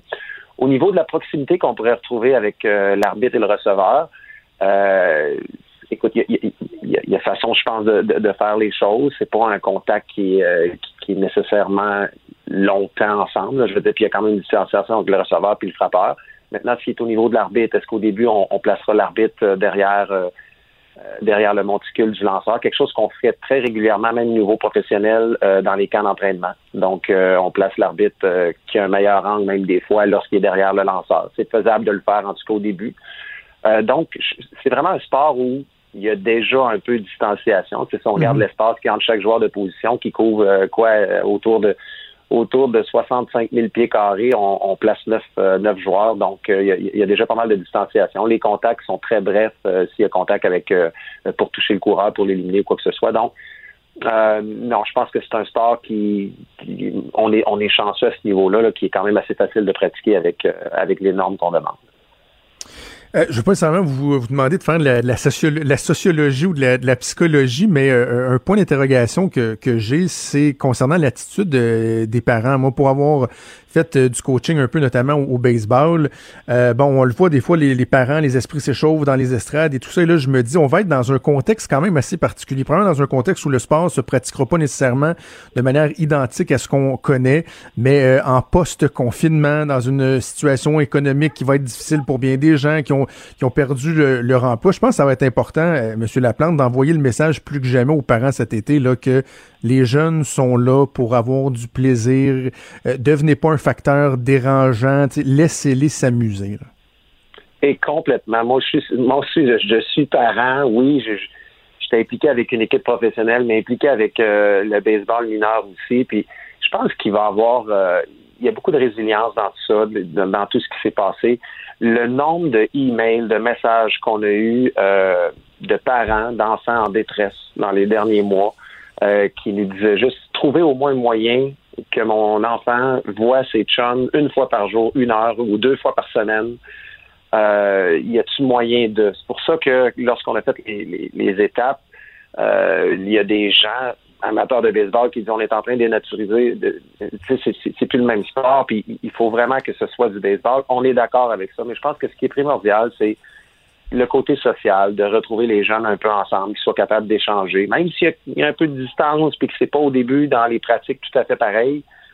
C'est important pour un, un, jeune de 12, 13, 14, 15, 16 ans de revoir sa gang. Comment ça va, toi? Ça va bien? Puis tout se passe correct. Puis d'avoir d'avoir un message. Donc, je pense qu'à ce niveau-là, les parents vont comprendre que oui, c'est pas pareil au début, mais ce qu'il y a de plus important dans tout ça, c'est euh, c'est même au-delà de ce qu'on s'attendait du sport. On, prenait ça pour de l'acquis, mais on réalise que lorsque tu n'as pas ce lorsque t'as pas cet échange social-là, ce sentiment d'appartenance-là, ça a un impact beaucoup plus grand que ce qu'on pensait. Je pense même que pour les, les, prochaines pandémies ou les prochains obstacles qu'on aura à vivre, il va falloir le considérer beaucoup plus fort que ce qui a été fait au, tout début, puis on s'en est rendu compte en, en, cours de route, là. Mais euh, c'est tellement important. Absolument. En terminant, Michel Laplante, un mot sur euh, les capitales euh, de Québec pour les amateurs de balles, entre autres de la région de Québec. La dernière fois qu'on s'était parlé, il y avait de l'incertitude. Là, est-ce qu'on est-ce qu'on sait un peu plus vers quoi on s'en va? Est-ce qu'il y aura possibilité d'avoir une saison? Ben, on pense que oui. Euh, vraiment, là, au niveau du gouvernement, là, c'est la collaboration est incroyable. c'est c'est de, de, voir avec nous les différentes avenues. Qu'est-ce qu'est-ce qui serait possible?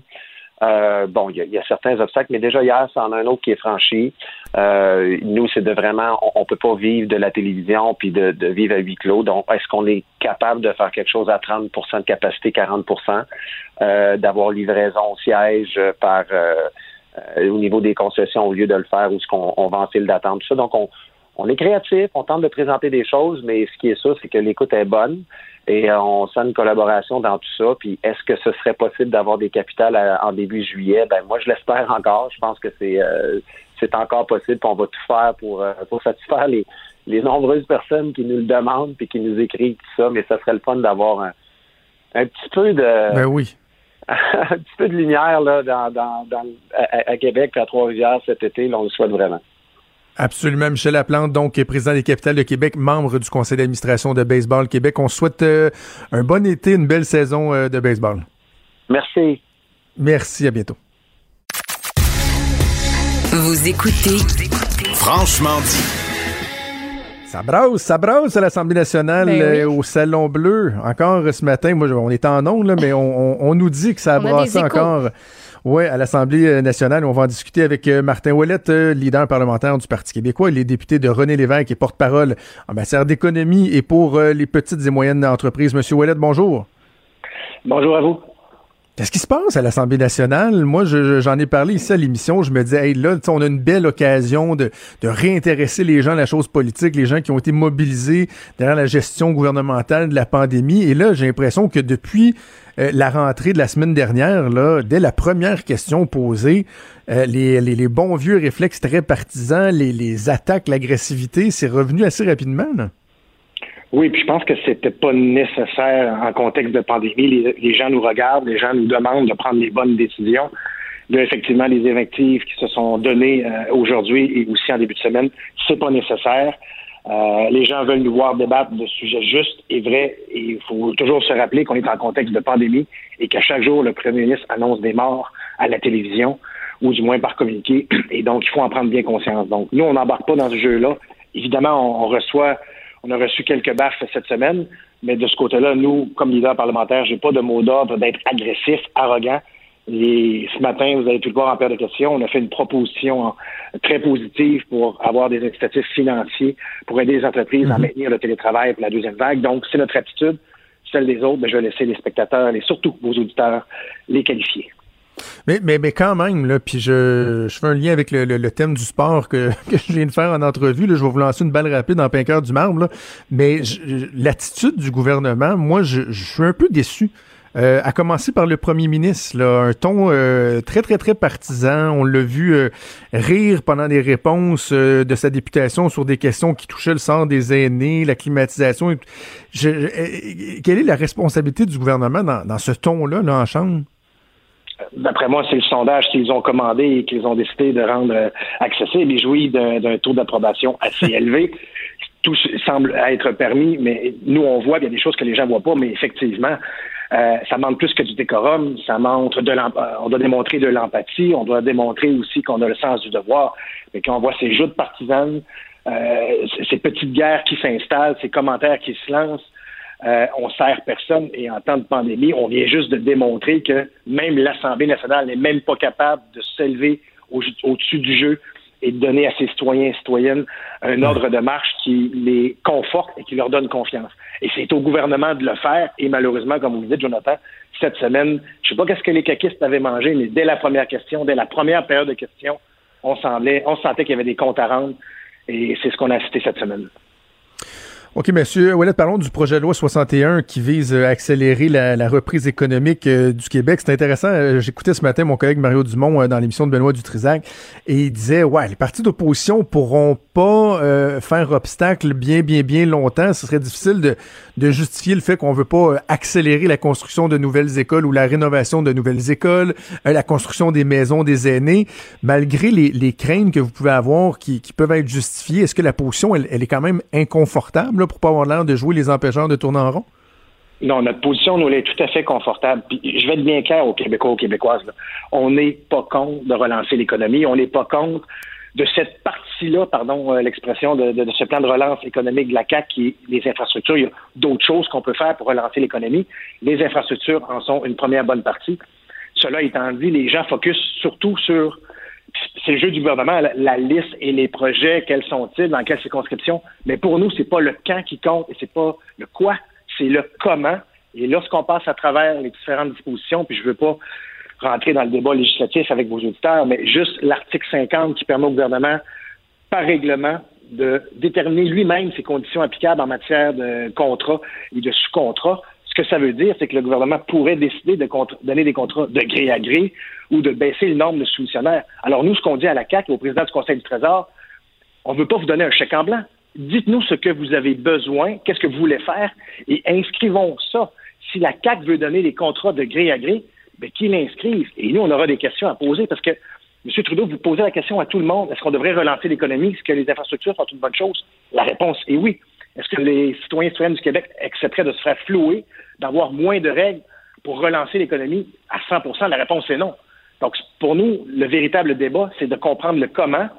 Et en commission parlementaire, c'est ça qu'on va essayer d'obtenir. Et c'est pour ça qu'on a offert toute notre collaboration et on va travailler en ce sens-là. Et on a offert même de siéger après le 12 juin.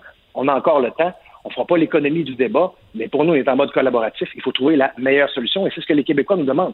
Si on veut relancer l'économie, faisons-le bien. C'est quelque chose qu'on n'a jamais fait depuis peut-être une centaine d'années au Québec suite à la crise économique, mm. suite à la Première et Deuxième Guerre mondiale. Il ne faut pas qu'on se trompe, mais faisons-le correctement et pas abruptement. Mais allons euh, au-delà du projet de loi 61. Là, euh, est-ce que vous trouvez que le, gouvernement met un peu ses œufs, tous ses œufs dans le même panier? Là? Parce que moi, je veux bien, là, bon, les infrastructures, c'est un, modèle connu, reconnu, c'est une façon de redynamiser euh, l'économie, mais en même temps, c'est pas tout. Là. J'espère que le gouvernement va pas jouer son va-tout dans euh, sa capacité à construire des infrastructures. Là. Le, le plan pour la relance de l'industrie touristique, euh, il est où? Comment on va aider les restaurateurs?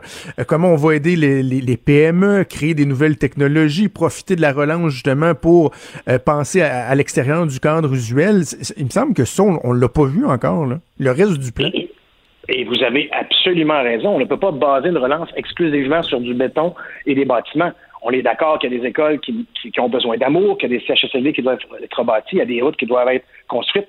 On n'a pas de problème avec ça. Mais vous avez raison, M. Trudeau, il faut avoir un banc, un banc beaucoup plus large. Qu'est-ce qu'on fait pour saisir les opportunités qui, sortent présentement dans cette, dans cette menace? Il y en a, il faut les saisir.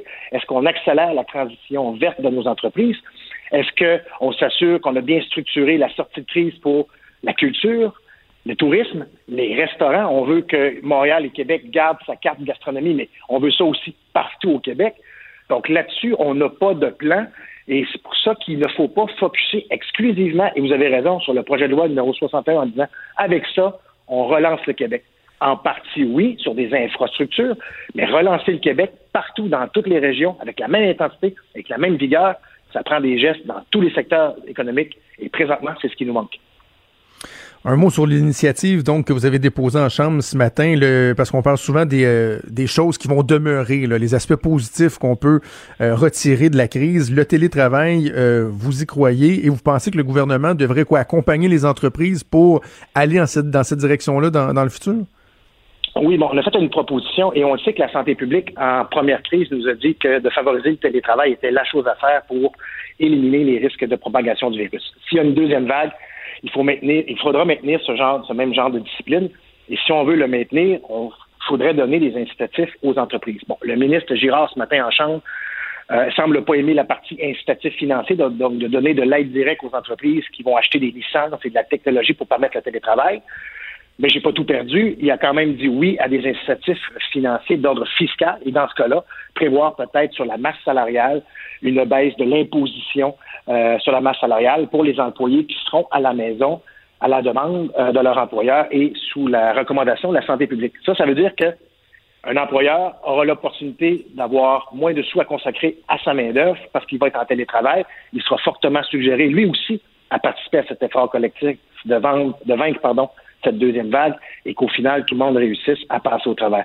Donc, on pense que ces incitatifs fiscaux seraient intéressants et permettraient à beaucoup plus d'employeurs et d'entrepreneurs et d'entreprises, pardon, de le mettre de l'avant ça serait pas mauvais non plus que le cordonnier soit bien chaussé, que le gouvernement lui-même soit capable de, donner l'exemple et de favoriser le, télétravail pour ses employés?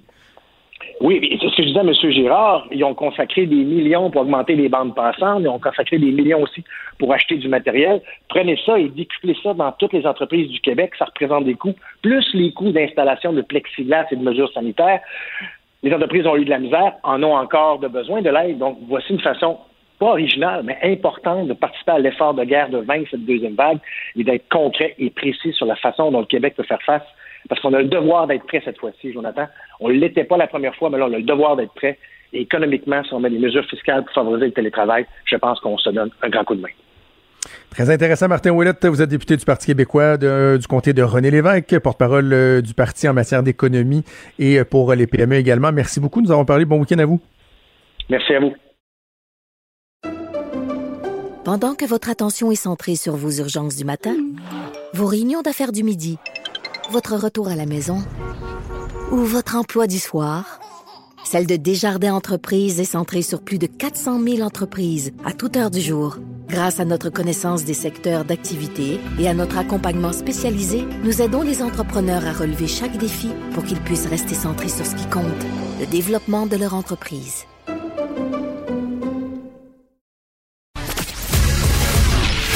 Il est franc et nuancé.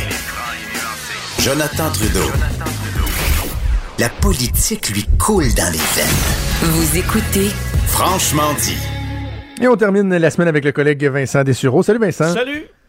Euh, on parlait de politique américaine un peu plus tôt dans l'émission avec Luc La Liberté. Et là, la campagne présidentielle je ne sais même pas si on peut dire qu'elle est officiellement commencée, là, mais bon, euh, elle va arriver et déjà, elle est la cible de pirates informatiques. Oui, ça va vite, hein, parce qu'on se souvient des, de la dernière élection présidentielle, fait, des dernières élections présidentielles où ça a été euh, euh, central, les histoires de piratage, entre autres pour Mme Clinton, où on avait vu des, des, des courriels être divulgués. C'est encore, ça fait encore jaser aujourd'hui.